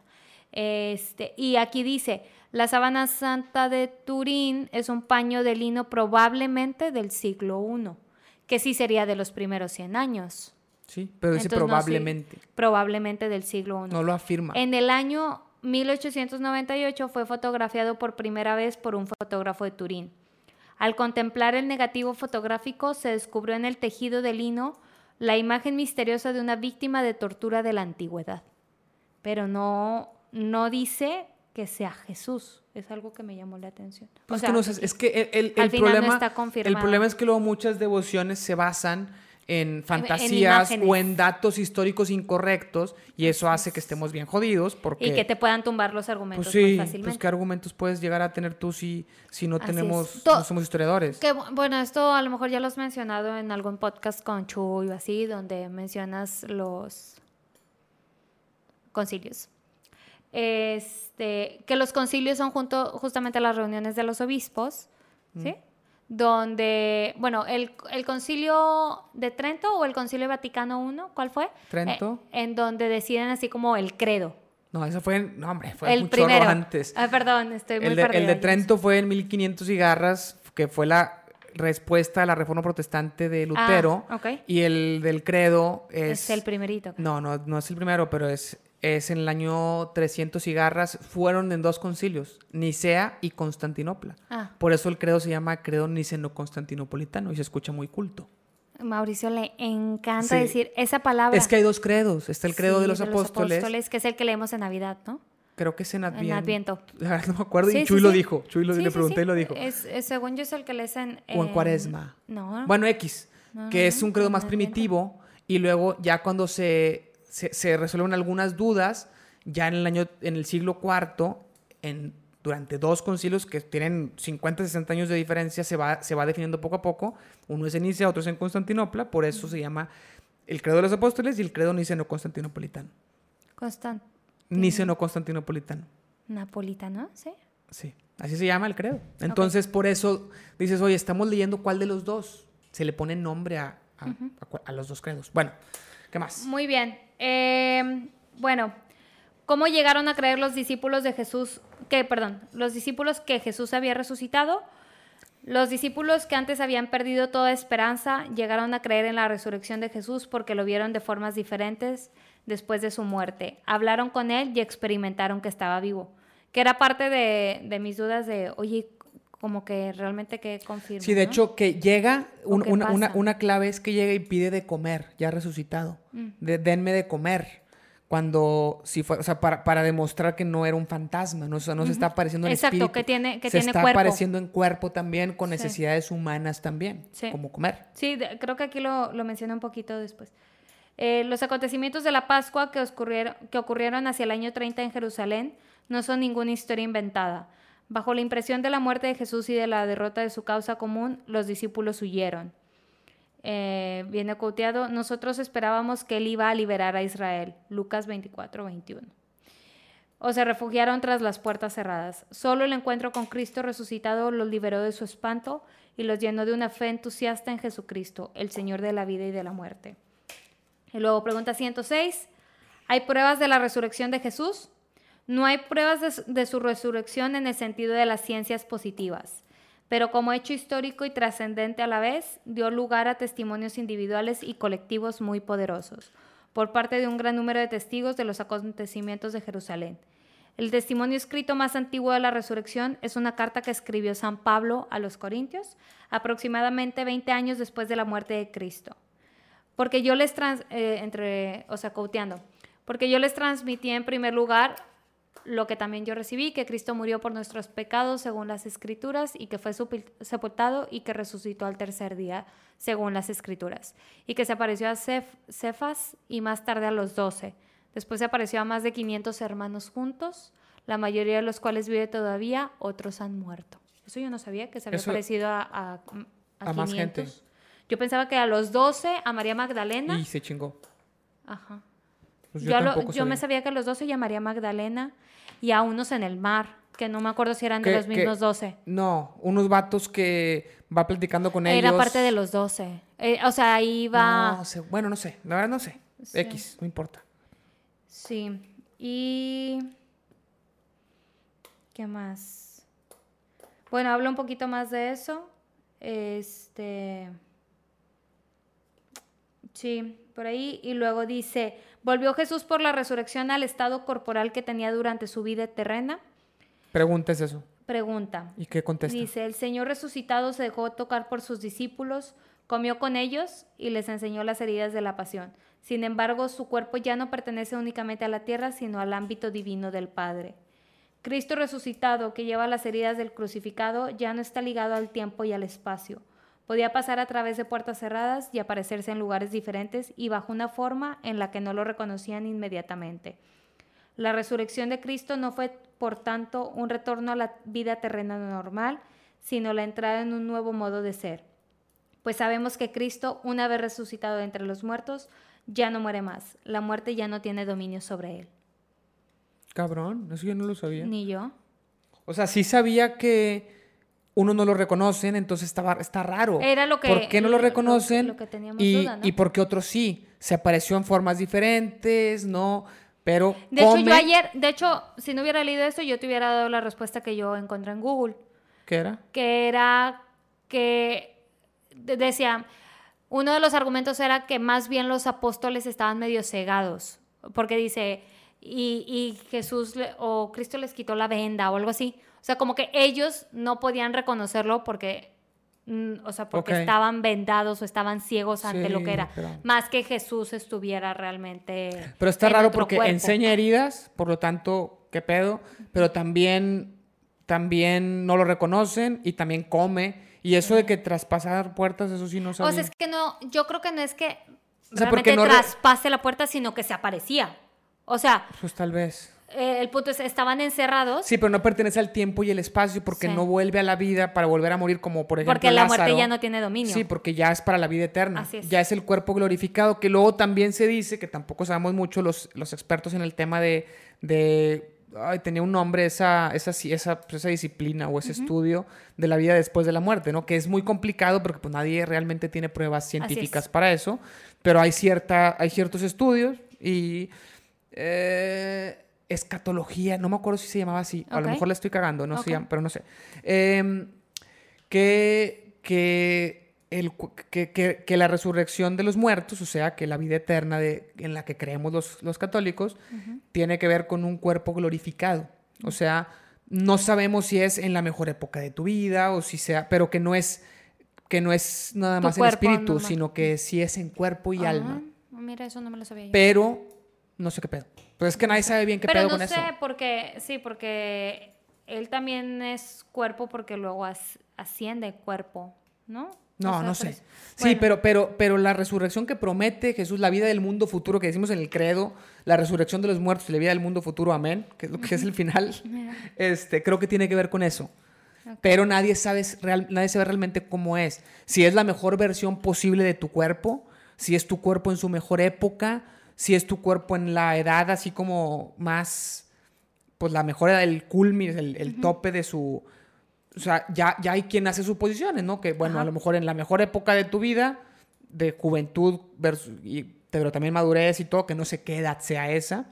Eh, y aunque nunca tuviste el cuerpo perfecto por, pues porque el cuerpo es muy cambiante de acuerdo a las circunstancias, y a la alimentación, al ejercicio, como que es la mejor posible versión. Es lo que algunos asumen. Okay pero no sabemos si sea así o sea como otro cuerpo diferente. No sé, nadie sabe. Realmente es algo que no, no tenemos dominio. Es un conocimiento que, nos, que, no nos alcanza. Que, la razón humana todavía no llega a entender. Así es. Entonces, bueno, ¿algo más ya para ir cerrando el episodio? Eh, bueno, la siguiente pregunta es, ¿qué ha cambiado en el mundo por la resurrección? Dice, puesto que, ya no, puesto que ya no todo termina con la muerte, la alegría y la esperanza han entrado en el mundo. Después de que la muerte ya no tiene dominio sobre Jesús, no tiene ya tampoco poder sobre nosotros que pertenecemos a Jesús. Entonces, por eso es que nosotros no deberíamos entristecernos con la muerte del cuerpo, porque creemos que vivimos después de eso. Sí, no, no deberíamos de, de, entristecernos cuando alguien Porque muere. Al contrario, de hecho, las, las misas que de. Es el paso a la, vida las, eterna. las misas de, de, funerales no deberían de ser. O sea, el, el, el, rito litúrgico no es un rito triste. Es triste por el ambiente que, se, que se vive, porque la gente se pone triste. Pero el rito porque litúrgico. Porque como humanos es muy difícil o sea, entender. La, la misa nunca es triste. Sí, sí, sí. Es un, no sé si el Viernes Santo es el sí, único no es día como, triste. No es como el viernes que no hay, el Viernes Santo que no hay música en la misa, sino en una misa de un, de un Hay música triste, pero por un tema humano de que la gente se siente identificada Exacto, con pero música no es triste. que, que, que, por rito no puede haber música. Sí, no, el, el rito en sí es un rito de alegría siempre, porque es... De hecho, todos los domingos, en teoría, son domingos de resurrección. Se celebra la resurrección. Siempre se dice al principio, bienvenidos en este domingo, día que Cristo ha vencido la muerte.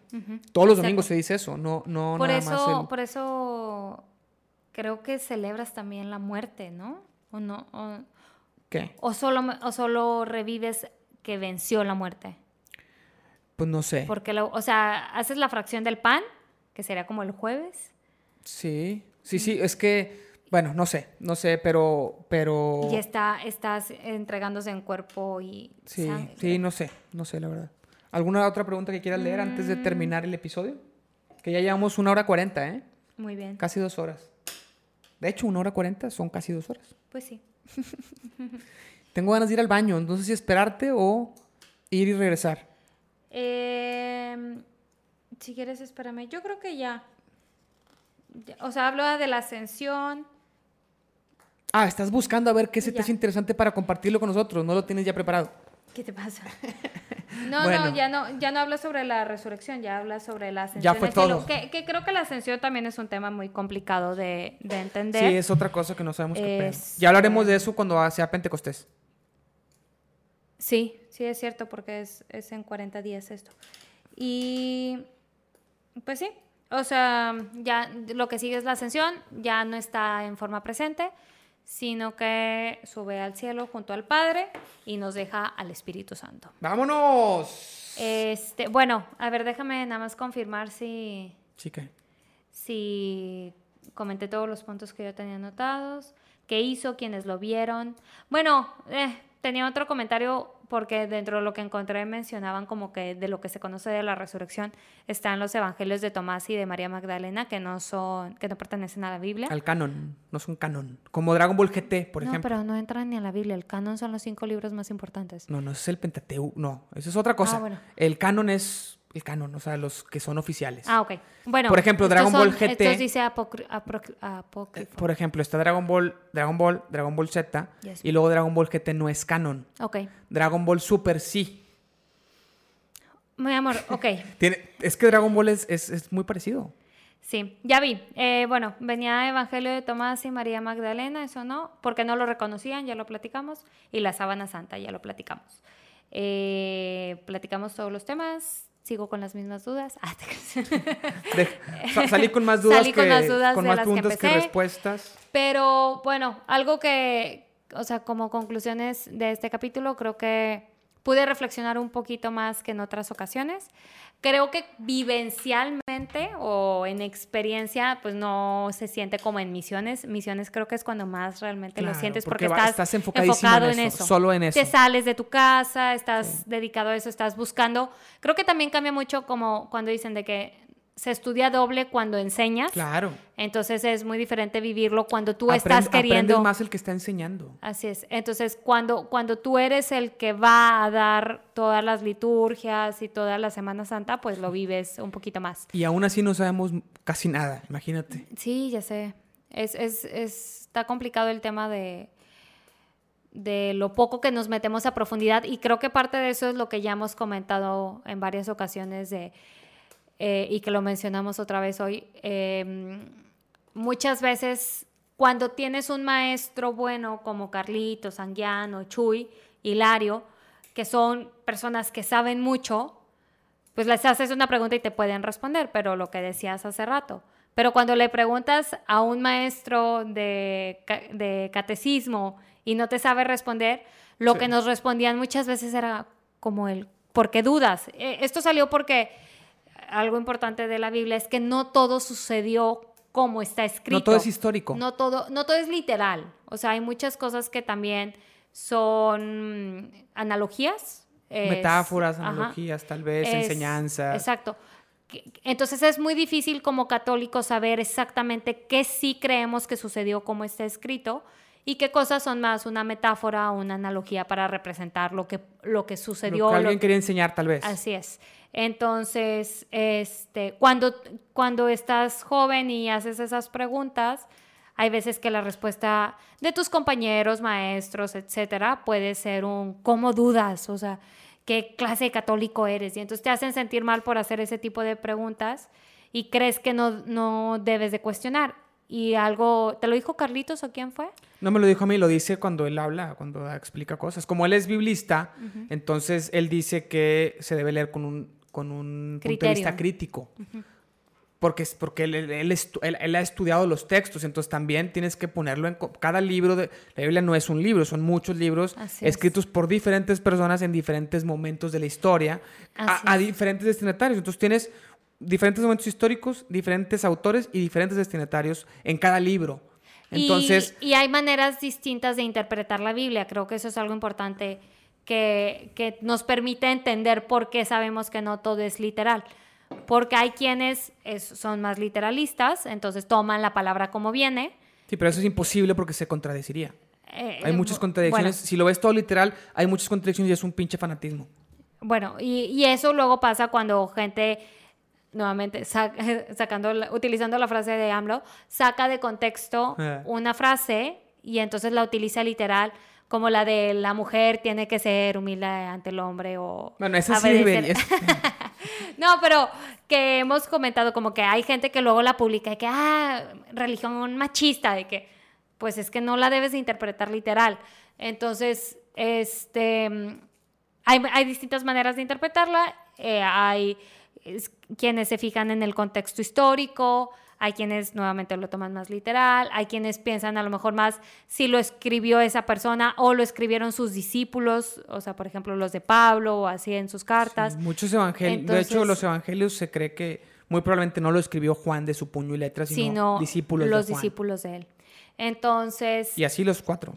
Entonces, ese, ese cuestionarte o el ponerte a pensar de cómo lo definieron, cómo, cómo es que llegamos a la conclusión de que esto es lo que creemos. Es un tema muy interesante y que si a lo mejor le escarbáramos un poquito a resolver esas dudas, nos quedaremos un poco más tranquilos que te quedas con la duda, como no se te resolvió, prefieres no creer y te terminas alejando. A lo mejor si hubiera más educación. O sea, tú decíamos, platicábamos un poquito de esto y decías, hay gente que cree que todo lo que está en la Biblia es literal y es 100% cierto, y hay gente que piensa que todo es puro pedo. Pero muy pocos son los que saben distinguir. Y bueno, a ver, pero nosotros sabemos que no todo es literal, nosotros sabemos que no todo es metáfora, ni que, ni que sea mentira, pero no sabemos cuál. No, no pero mínimo hay una, pero mínimo hay un criterio para eso. Y, por e- con base en ese criterio es que decidimos creer. Pero hay quien no, o sea, prefiere no creer porque como no sé que sí sea verdad y que no sea. No, porque, pero porque nunca, nunca han escuchado a alguien que, no a ti y a mí que no sabemos ni más, alguien que sí sepa de verdad explicar este, los matices y explicar un poquito los objetivos de cada texto y así. Y a lo mejor solo les han dicho, es que lo escribió Dios de su puño y letra y todo es verdad y si no lo crees eres un pinche ateo. ateo. Ah, pues soy ateo, güey. Pues no, no ateo, es hereje. Hereje. Pues sí, güey, váyanse. Pues sí, o sea, desde ese punto de vista yo, yo también sería igual. Y yo, yo estaría totalmente en contra de la iglesia. Pero ahí también un paréntesis, a mí me ha tocado conocer gente muy buena. Y gracias a eso este, he podido formarme un poquito y, entender un, y tener un pequeño criterio. Pero si toda la gente, si, si, si me hubieran tocado puros maestros o puros, puros mentores, de estos que no son muy buenos, que solamente te juzgan por preguntar, que me tocaron muchos, yo estaría completamente alejado. Sí, sí, fácil. Y no sería mi Porque eres alguien muy preguntón. A mí me tocaron más de ese tipo. O sea, yo conocí a, a Anguiano, a Chuy, a Carlitos, a Hilario por ti, o sea, ya, ya muy grande. Pero pero que realmente se pusieran a estudiar, creo que conocí a pocos, si no, bueno, no sé, no voy a decir, pero creo que eran más como de vivirlo, de, de sentirlo, pero sí te así, o sea, sí no, sabía que no me sentían la confianza también por mi personalidad. De preguntar. de oye, pero a ver, ¿a poco sucedió así? O sea, el hecho de preguntar, pero ¿cómo resucitó? ¿Cómo lo veían? ¿O por qué no lo reconocían? O, o, el puro hecho de decir, resucitó. O sea, ¿cómo creemos que alguien resucitó? ¿Y por qué? ¿Y, por qué creemos que resucitó? ¿Cuáles son los datos que respaldan eso? O sea, y eso es lo que creo que la Iglesia Católica, al, tener tanta investigación, no, no, no, iba a decir, al tener tanta investigación, sí tiene las respuestas a muchas de esas preguntas. A lo mejor no todas nos van a dejar con la claridad, porque hay parte que es fe, o sea, hay parte que no hay, que no hay pruebas. alcanza, pero también en la filosofía pasa y también en la ciencia pasa que llega un punto en el que dices, hasta aquí entendemos y más de y eso. Lo demás... A lo mejor después lo entenderemos, a lo mejor después habrá otros avances, ahorita todavía no. No alcanza para eso. Pero... Pero mínimo saber qué es lo que creemos por fe, que así fue, aunque no haya pruebas de que así haya sido y otras que sí hay pruebas. Y, saber cuáles son las que no son pruebas científicas, pero son testimonios. Ah, bueno, pues tú sabes, o sea, no, no para todo pedimos una prueba científica. Si, si, mi, si mi, abuelo me platica de mi abuela, o si mi abuela me platica de mi abuelo que no, que no conocí, no le digo, a ver, ¿dónde está su acta de nacimiento para saber que nació en ese año? Pues ella me cuenta una anécdota y más o menos hace cierto análisis de contexto, historia, ah, más o menos en la época que hace sentido, y ya con eso, con eso tienes para fact, Hablando así de datos. de datos por testimonio y datos por pruebas científicas o pruebas. Eh, mi abuelita siempre la hemos festejado el 25 de abril porque su mamá decía que esa era la fecha de su nacimiento y su acta de nacimiento dice 5 de abril. Ah. Entonces, como que el 5 de abril mi mamá le habla y le dice, ay, pues hoy es su verdadero cumpleaños, pero bueno, el 25 la festejamos. Ah, ah, Entonces... Qué interesante nuevamente te ibas por el testimonio, pues la mamá te dice que es el 25 de abril, pues le crees que le vas a pedir el acta Y puede haber un error en eso, pero bueno.